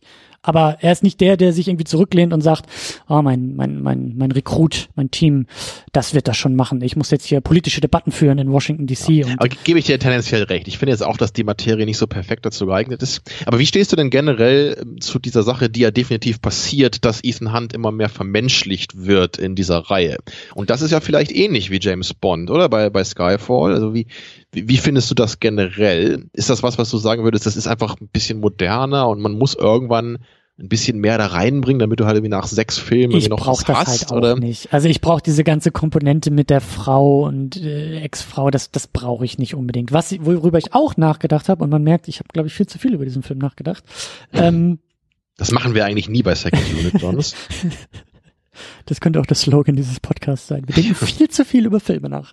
Ähm, also äh, auch Fragen drüber nachgedacht. Will ich das? Äh, will ich das sehen? Ähm, ob da vielleicht sich was mit Ilse anbandelt. Also ein, ein Mr. und Mrs. Hunt Film, der zeigt, wie die beiden, so die ja zumindest eine Menge Respekt füreinander haben und vielleicht mögen die sich auch ein bisschen mehr. Was ich halt auch sehr schön finde, dass es halt auch nicht darum geht. So, es ist, sie, sie ist kein, sie ist keine Damsel in Distress, die ständig von Hand gerettet werden muss, sondern sie kann sich selber äh, ne, wehren und ist Teil, vollständige Teil des Teams und und ähm, kann sich zur Wehr setzen, kann sich behaupten und wird auch nicht von ihm irgendwie begafft und auch andersrum nicht und es gibt auch keine Shots in viel zu engen Lederhosen auf ihren Arsch gerichtet und so diesen ganzen Quatsch, den auch viele Filme, viele andere Actionfilme halt falsch machen, auch teilweise die Marvel-Filme. Ich wollte ähm, gerade sagen, Black Widow und ja, so, aber da beschwere ich mich nicht drüber. aber du weißt, was ich meine, dass das halt ähm, hier diese diese Komponente ist, also die die sind halt, die sind sich ebenbürtig und haben eine Menge Respekt füreinander, eben weil sie sehr gut sind in dem, was sie tun. So. Könnte man ja vielleicht irgendwie fortführen, dass man sagt, okay, damit Hand auch sein persönliches Glück irgendwie findet. Also er kann es ja anscheinend nicht im zivilen Leben finden, weil seine Frau dann halt zum Spielball für irgendwelche Bösewichten dieser Welt wird. Okay. Äh, die ist jetzt auch cool damit, das hat sie uns im sechsten Teil gesagt, dass sie damit jetzt auch äh, d'accord geht. Also könnte ja vielleicht Ilsa die nächste. Es wird ja auch angedeutet, Luther sagt es ja auch irgendwie zu Ilsa, du pass mal auf, es gibt im Leben von Ethan nur zwei Frauen, die ihm wichtig sind und die erste ist seine ehemalige Ehefrau und bla bla bla. Und es wird, es kommt nicht dazu, dass er mal sagt, wer die zweite Frau denn ist. Und da gehe ich schon stark davon aus, dass er Ilsa Angela, hat. Angela Bassett, denke ich. Ja, oder, oder er hat in Wirklichkeit seit 20 Jahren eine Tochter, von denen keiner wusste und auch die ist beschützt und sie ist die nächste Agentin oder so. Nee. Aber. Bei dir, bei dir wär's Walker, das wissen wir. Ja. Aber. Das, das wäre ähm, die zweite Frau in deinem Leben. aber, oder es war Max damals? Nee. Ähm, auf jeden Fall wäre es ja eine Möglichkeit. Also, der nächste Agentenfilm, bei dem eben hinzukommt, dass die beiden ob es jetzt ein verheiratet ist oder nicht, aber vielleicht ein Paar sind und dadurch vielleicht Ethan ständig ein bisschen zu übervorsichtig mit ihr ist und sie zu sehr, aber das ist halt auch eine Frage, trägt das den ganzen Film oder ist das irgendwie nette, nettes Element in einem Action, in einer Action-Szene, so, in einer Schießerei oder so, wo man sagt, aha, das ist ja ein bisschen witzig, aber kann das irgendwie zwei Stunden Action-Orgie tragen oder ist es irgendwie abgedroschen? Und, und will ich das überhaupt auch von diesen Figuren? Oder finde ich das eben nicht viel, viel schöner, dass das einfach Arbeitskollegen sind, die sich sehr respektvoll behandeln und dadurch, also der Respekt wird, wird ja vielleicht ein bisschen entwertet, wenn sie auf einmal anfangen, ein Liebespaar zu werden, weil dann hört es halt auf, irgendwie Respekt vor der Leistung des anderen zu haben, weil dann ist man besorgt, oh, Ilsa, pass auf, dass du nicht, ich will dich ja nicht verlieren und so ein Quatsch will ich nicht sehen. Und aber trotzdem könnte es ja eine Option sein für eine Fortsetzung, aber auch da sage ich hm, nicht, nicht unbedingt. Und deswegen macht mich dieser Film auch so ratlos und deswegen sage ich, so viel Spaß wie ich hatte und so euphorisch wie viele andere mit dem Film umgehen, lasst uns doch aufhören, wenn es am schönsten ist oder für viele sehr schön. Wenn der Film so gut ankommt, dann wird höchstwahrscheinlich noch einer hinterherkommen. Tja. Aber also im Großen und Ganzen bin ich da eigentlich. Wie, wie, wie, ja, genau, wenn, wenn, wenn, du gerade sagst, so diese ganze Action-Orgie und so hatte ich jetzt nicht so gepackt wie andere. Was, was ist denn deine Lösung für, für eine Fortsetzung? Genau, da wollte ich gerade nochmal zu kommen. Ja, ich, also ich persönlich bin da erstmal auch voll bei dir. Ich will halt auch nicht so viel emotionales Beiwerk haben und ich finde sowas halt auch befremdlich, wenn das in so einer Reihe erst irgendwie mittendrin plötzlich anfängt. Wenn man das von Anfang an macht, dann ist das okay. Wenn man von Anfang an sagt, wir machen eine Actionfilm-Franchise-Reihe, wo es uns auch um die Figuren geht und um das Drama dabei, voll okay. Also wäre auch mal cool, sowas würde ich mal als Franchise zu haben, weil das sind eigentlich selten Franchises. Ne? Die meisten Filme, die so sind, also Actionfilme sind eigentlich eher sowas, ja wie Ronin halt, der halt, oder Heat, Heat, der halt ein Film ist, eine Geschichte für sich erzählt und dann war's das. Also ich, ich will halt auf jeden Fall einen lockeren Film haben in der Hinsicht, also auf keinen Fall schmalzig und von mir aus auch nicht mit so viel emotionalem Ballast. Ich, ich will halt auch das, was du eben meintest, das will ich eigentlich auch. Dieses, ich will halt ein Team haben, die sympathisch sind, ne, die sich irgendwie respektieren und schätzen, meinetwegen auch so dieses friendly Banter miteinander haben, so wie, wie den neuen Star Trek-Film vielleicht, so die Crew, ne, so ein bisschen so ein Hin und Her, dass man irgendwie das Gefühl hat, ne, das, das ist so ein eingespieltes Team, was ich, was ich schätze und mag. Das ist für mich, glaube ich, eine gute Ausgangsposition. So, und eben was die Action angeht, ich, ich hätte es einfach lieber konsistent in sich. So, wenn wir das albern machen, wie hier die, die Helikopterszene am Ende, dann dann bitte auch alles so in dem Ton. So, dann eben Fast in the Furious Style, da ist jede Action-Szene over the top und abgefahren und dann ist es ein Gesamtbild am Ende. Ne, und was mir eigentlich, glaube ich, noch ein bisschen lieber ist, ist eher, wir machen es so wie in der ersten Hälfte in dem Film, wir machen es etwas reduzierter, ein bisschen dreckiger, dass die Punches auch mal wirklich, ne, dass da Gewicht hinter ist, dass sich das nach was anfühlt. Ich, ich will halt lieber, dass Leute durch einen Spiegel geschmissen werden, als dass gleich Hubschrauber in Felsspalten stürzen. Das erste ist mir einfach lieber. Und ich glaube auch wirklich, wenn wir halt so einen Actionfilm machen, der jetzt nicht viel Inhalt hat, dann auf keinen Fall die zwei Stunden überschreiten. Das, das ist, glaube ich, selten das Erfolgsrezept da. Also vielleicht mal in Ausnahmefällen, aber eigentlich, also bei all den Actionfilmen, die ich wirklich gerne mag, ist das eigentlich so, dass die nicht die zwei Stunden überspringen, außer sie haben eben wirklich inhaltliche Aspekte, die das rechtfertigen. Also würde mir zumindest jetzt keiner einfallen, der da, also ich, ich glaube nicht, dass ich einen zweieinhalb Stunden Actionfilm kenne, der nicht irgendwie sich inhaltlich auszeichnet. Mhm. Naja, und also das wäre für mich so der optimale Mission Impossible, Impossible Film. Ja, und wie viele davon braucht man? Ne? Ich denke aber auch so, wir haben jetzt sechs Filme gehabt, so einen habe ich ja noch vor mir, dann den fünften. Muss das wirklich immer noch weitergehen? Was soll da jetzt kommen? Ja, bei James Bond war es eben auch immer die Frage. Ne? Habe ich auch ein paar Mal noch eben gefragt, will ich jetzt auch nicht noch groß aufmachen, die Diskussion, aber ich ich, ich, bei, bei James Bond bin ich ja eigentlich auch immer der, der ganz unproduktive Typ gewesen, der immer sagte, eigentlich reicht's doch, oder so. Das wollen natürlich die Fans nicht hören und dann sagt man eben beim James Bond Franchise, wir machen es eben moderner, wir versuchen dann neue Dimensionen reinzubringen, weil wir halt nicht den 30. Film bringen wollen anscheinend, der genau das gleiche nochmal macht. Ich weiß, ich denke mal eher so, lass das Franchise ruhen, wir haben doch irgendwie unseren Spaß gehabt mit James Bond und lass uns was Neues machen. Wenn das nicht mehr zeitgemäß ist, so, so what? Aber er läuft natürlich nicht so, weil der Name ist halt äh, Programm, wie bei Star Trek auch. Es muss halt weitergehen, weil die Leute den Namen kennen. Schade. Ja, und bei, bei jetzt, bei Mission Impossible denke ich auch, dass, also der, der Film ist jetzt so gut angekommen. Ist ja, es hatte, der hatte gute Einspielergebnisse, der wird von den Kritikern und den Fans gelobt. Also da kommt bestimmt ein Siebter, oder? Aber ich glaube, wir sind uns einig, das geht nur mit Tom Cruise, oder?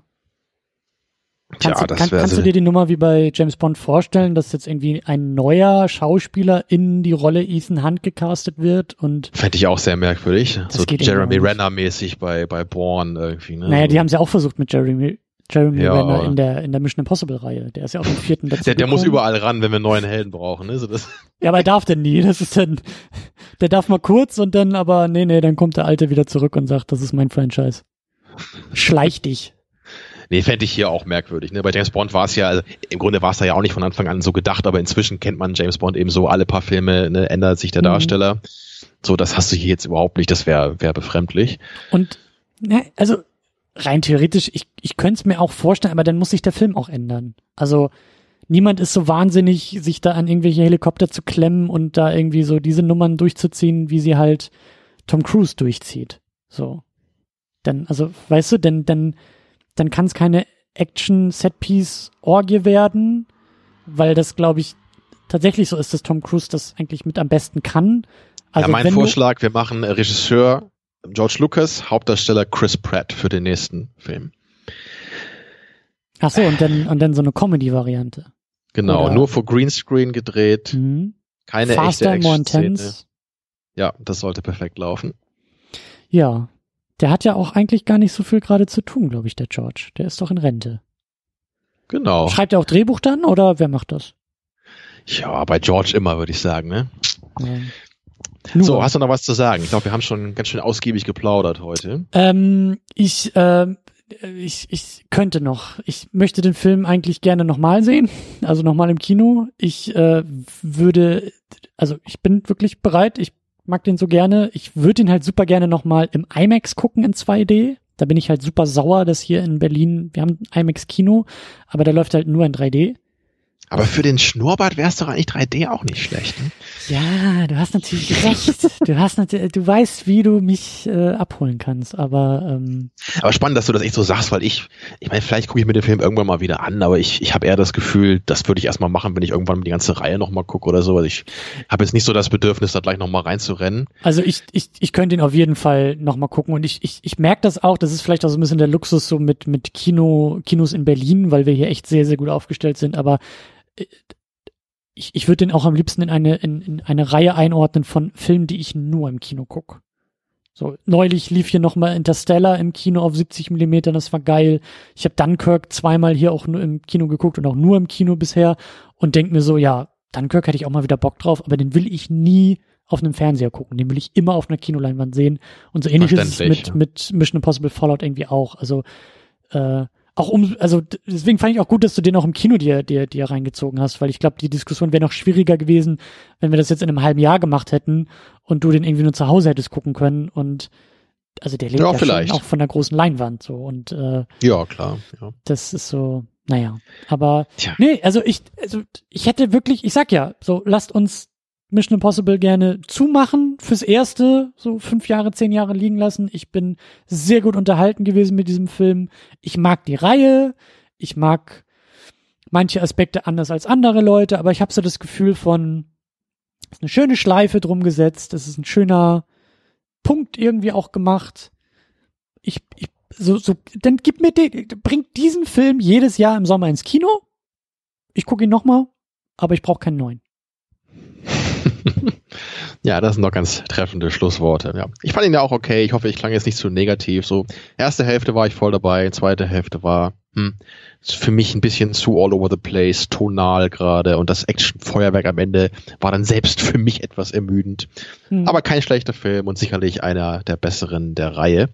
So, aber ich bin trotzdem froh, dass wir bei unserer nächsten Zusammenarbeit dann wieder wahrscheinlich so ungefähr in einem Monat dann endlich uns wieder mit äh, vernünftigen Actionfilmen befassen können, nämlich mit Jackie Chan und dann dem anstehenden Police Story, dem ersten und besten dieser Reihe. Da bin ich auch gespannt drauf, jetzt so nach Mission Impossible auf einmal wieder über Jackie Chan zu sprechen, der ja auch seine Stunts selber macht und sein Leben aufs Spiel setzt, damit wir irgendwie gut unterhalten werden. Ja, und gerade bei dem Film, wenn ich mich richtig erinnere, gab es da auch einen sehr lebensbedrohlichen Stunt am Ende. Ja, hab ich Bock drauf. Ja, ich auch. Und dann haben wir halt nicht irgendwelche schmalzigen, triefigen Liebesdialoge. Pfui! Ich weiß nicht, wie ich aus der Nummer wieder rauskommen soll, Tamino. Das, äh, mit dem Satz hast du eine Kurve genommen, die ich nicht äh, vorweg sehen konnte. Aber ähm, ja, wenn ihr schmalzige, triefige Liebesbekundungen äh, übrig habt. An Christian uns, Steiner senden wollt. Genau. ja, äh, also an den Podcast oder an den Film oder ans Leben könnt ihr gerne tun. Äh, und zwar bei uns im Blog unter secondunit-podcast.de gibt es einen Kommentarbereich, den ich ja sehr genau, gerne wenn mag. Wenn ihr den Film noch ein bisschen mehr in Schutz nehmen wollt, weil ich ihm nicht gerecht geworden bin, dann sagt Oder mir, warum er dann wirklich ein genre-defining Masterpiece ist. Oder auch das Gegenteil, ne? Also wenn ihr äh, Tamino unterstützen wollt und sagt, ähm, ich verstehe den Hype auch nicht, also soll ja auch mal vorkommen, ne, dass Leute meiner Meinung sind.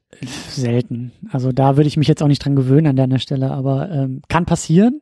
Ähm, und vor allen Dingen so eure Seherfahrung, weil ich habe schon den Eindruck, viele haben den jetzt auch geguckt, viele haben auch so in meiner Twitter-Blase und Letterbox-Blase haben sich dann auch intensiv mit dieser Reihe auseinandergesetzt und vielleicht liegt es auch daran, dass ich, glaube ich, sehr viel Werbung irgendwie auch für den Film und die Reihe gemacht habe. Aber ähm, ja, also auch dazu, auch, auch generell zur Reihe und auch zu den anderen Filmen können wir gerne auch noch ein bisschen uns da in den Kommentaren austauschen und auch eure Eindrücke und eure Schwerpunkte und Lieblingsfilme und so. Das sagt ja auch eine Menge aus. Ich bin, glaube ich, auch als einer der wenigen der, der sagt, es geht eigentlich fast immer noch nichts über diesen ersten Film, aber äh, da, da, da, da mache ich dann, glaube ich, so ein bisschen diesen Tamino, der, der anders schwimmt als der Rest. Und das können wir alles machen, das können wir am besten in den Kommentaren machen. Äh, Social Media Quatschkram haben wir auch. Wir sind auch bei Twitter, wir sind auch bei Facebook, wir sind auch bei Instagram, wir sind, wir haben einen Discord-Server, wir haben viele, viele Möglichkeiten, um uns auszutauschen, um uns gegenseitig zu informieren. Aber der Kommentarbereich auf secondunit-podcast.de ist immer noch der beste, denn da kann das jeder lesen, was ihr sagt. Genau. Und dann hören wir uns hoffentlich bald wieder bei Second Unit, dem Podcast, der als einziger sowohl seine Hörer im besonderen Maße als auch die gesamte Menschheit in sein Herz geschlossen hat. Ähm, bei Second Unit, dem Podcast, der viel zu viel über Filme nachdenkt. Da, das haben wir heute auch rausgefunden, ja. Also dann, macht's ja, gut. Bis, bis zum bald. nächsten Mal. Tschüss.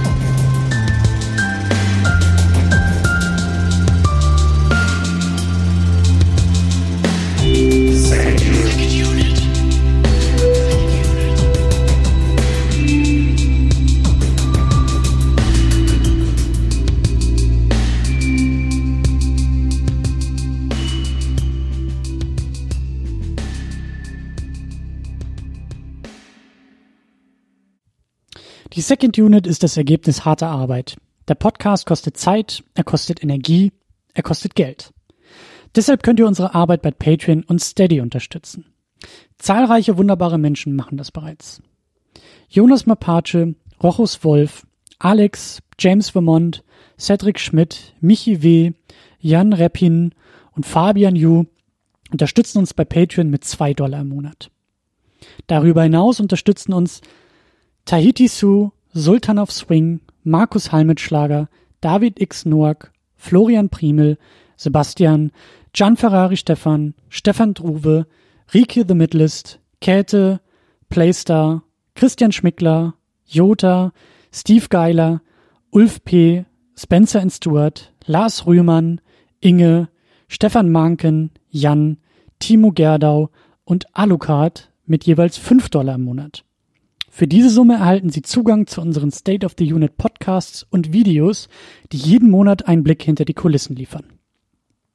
Darüber hinaus unterstützt uns noch Thomas Jaspers mit 10 Dollar im Monat bei Patreon. Wer uns nicht über Patreon unterstützen möchte, kann uns auch bei Steady unterstützen. Das machen Anne-Kathrin Pache-Wilke für 2 Euro im Monat. Sonja Bethke-Jele für 5 Euro im Monat. Auch dafür erhält sie Zugang zu den State of the Unit Podcasts und Videos. Darüber hinaus unterstützt uns Niklas Römke mit 10 Euro im Monat. Euch allen ein großes, großes Dankeschön. Wenn du uns auch unterstützen möchtest, dann schau einfach vorbei unter patreon.com slash secondunit oder steadyhq.com slash secondunit. Darüber hinaus findest du alle Links bei uns auch im Blog unter secondunit-podcast.de. Vielen Dank.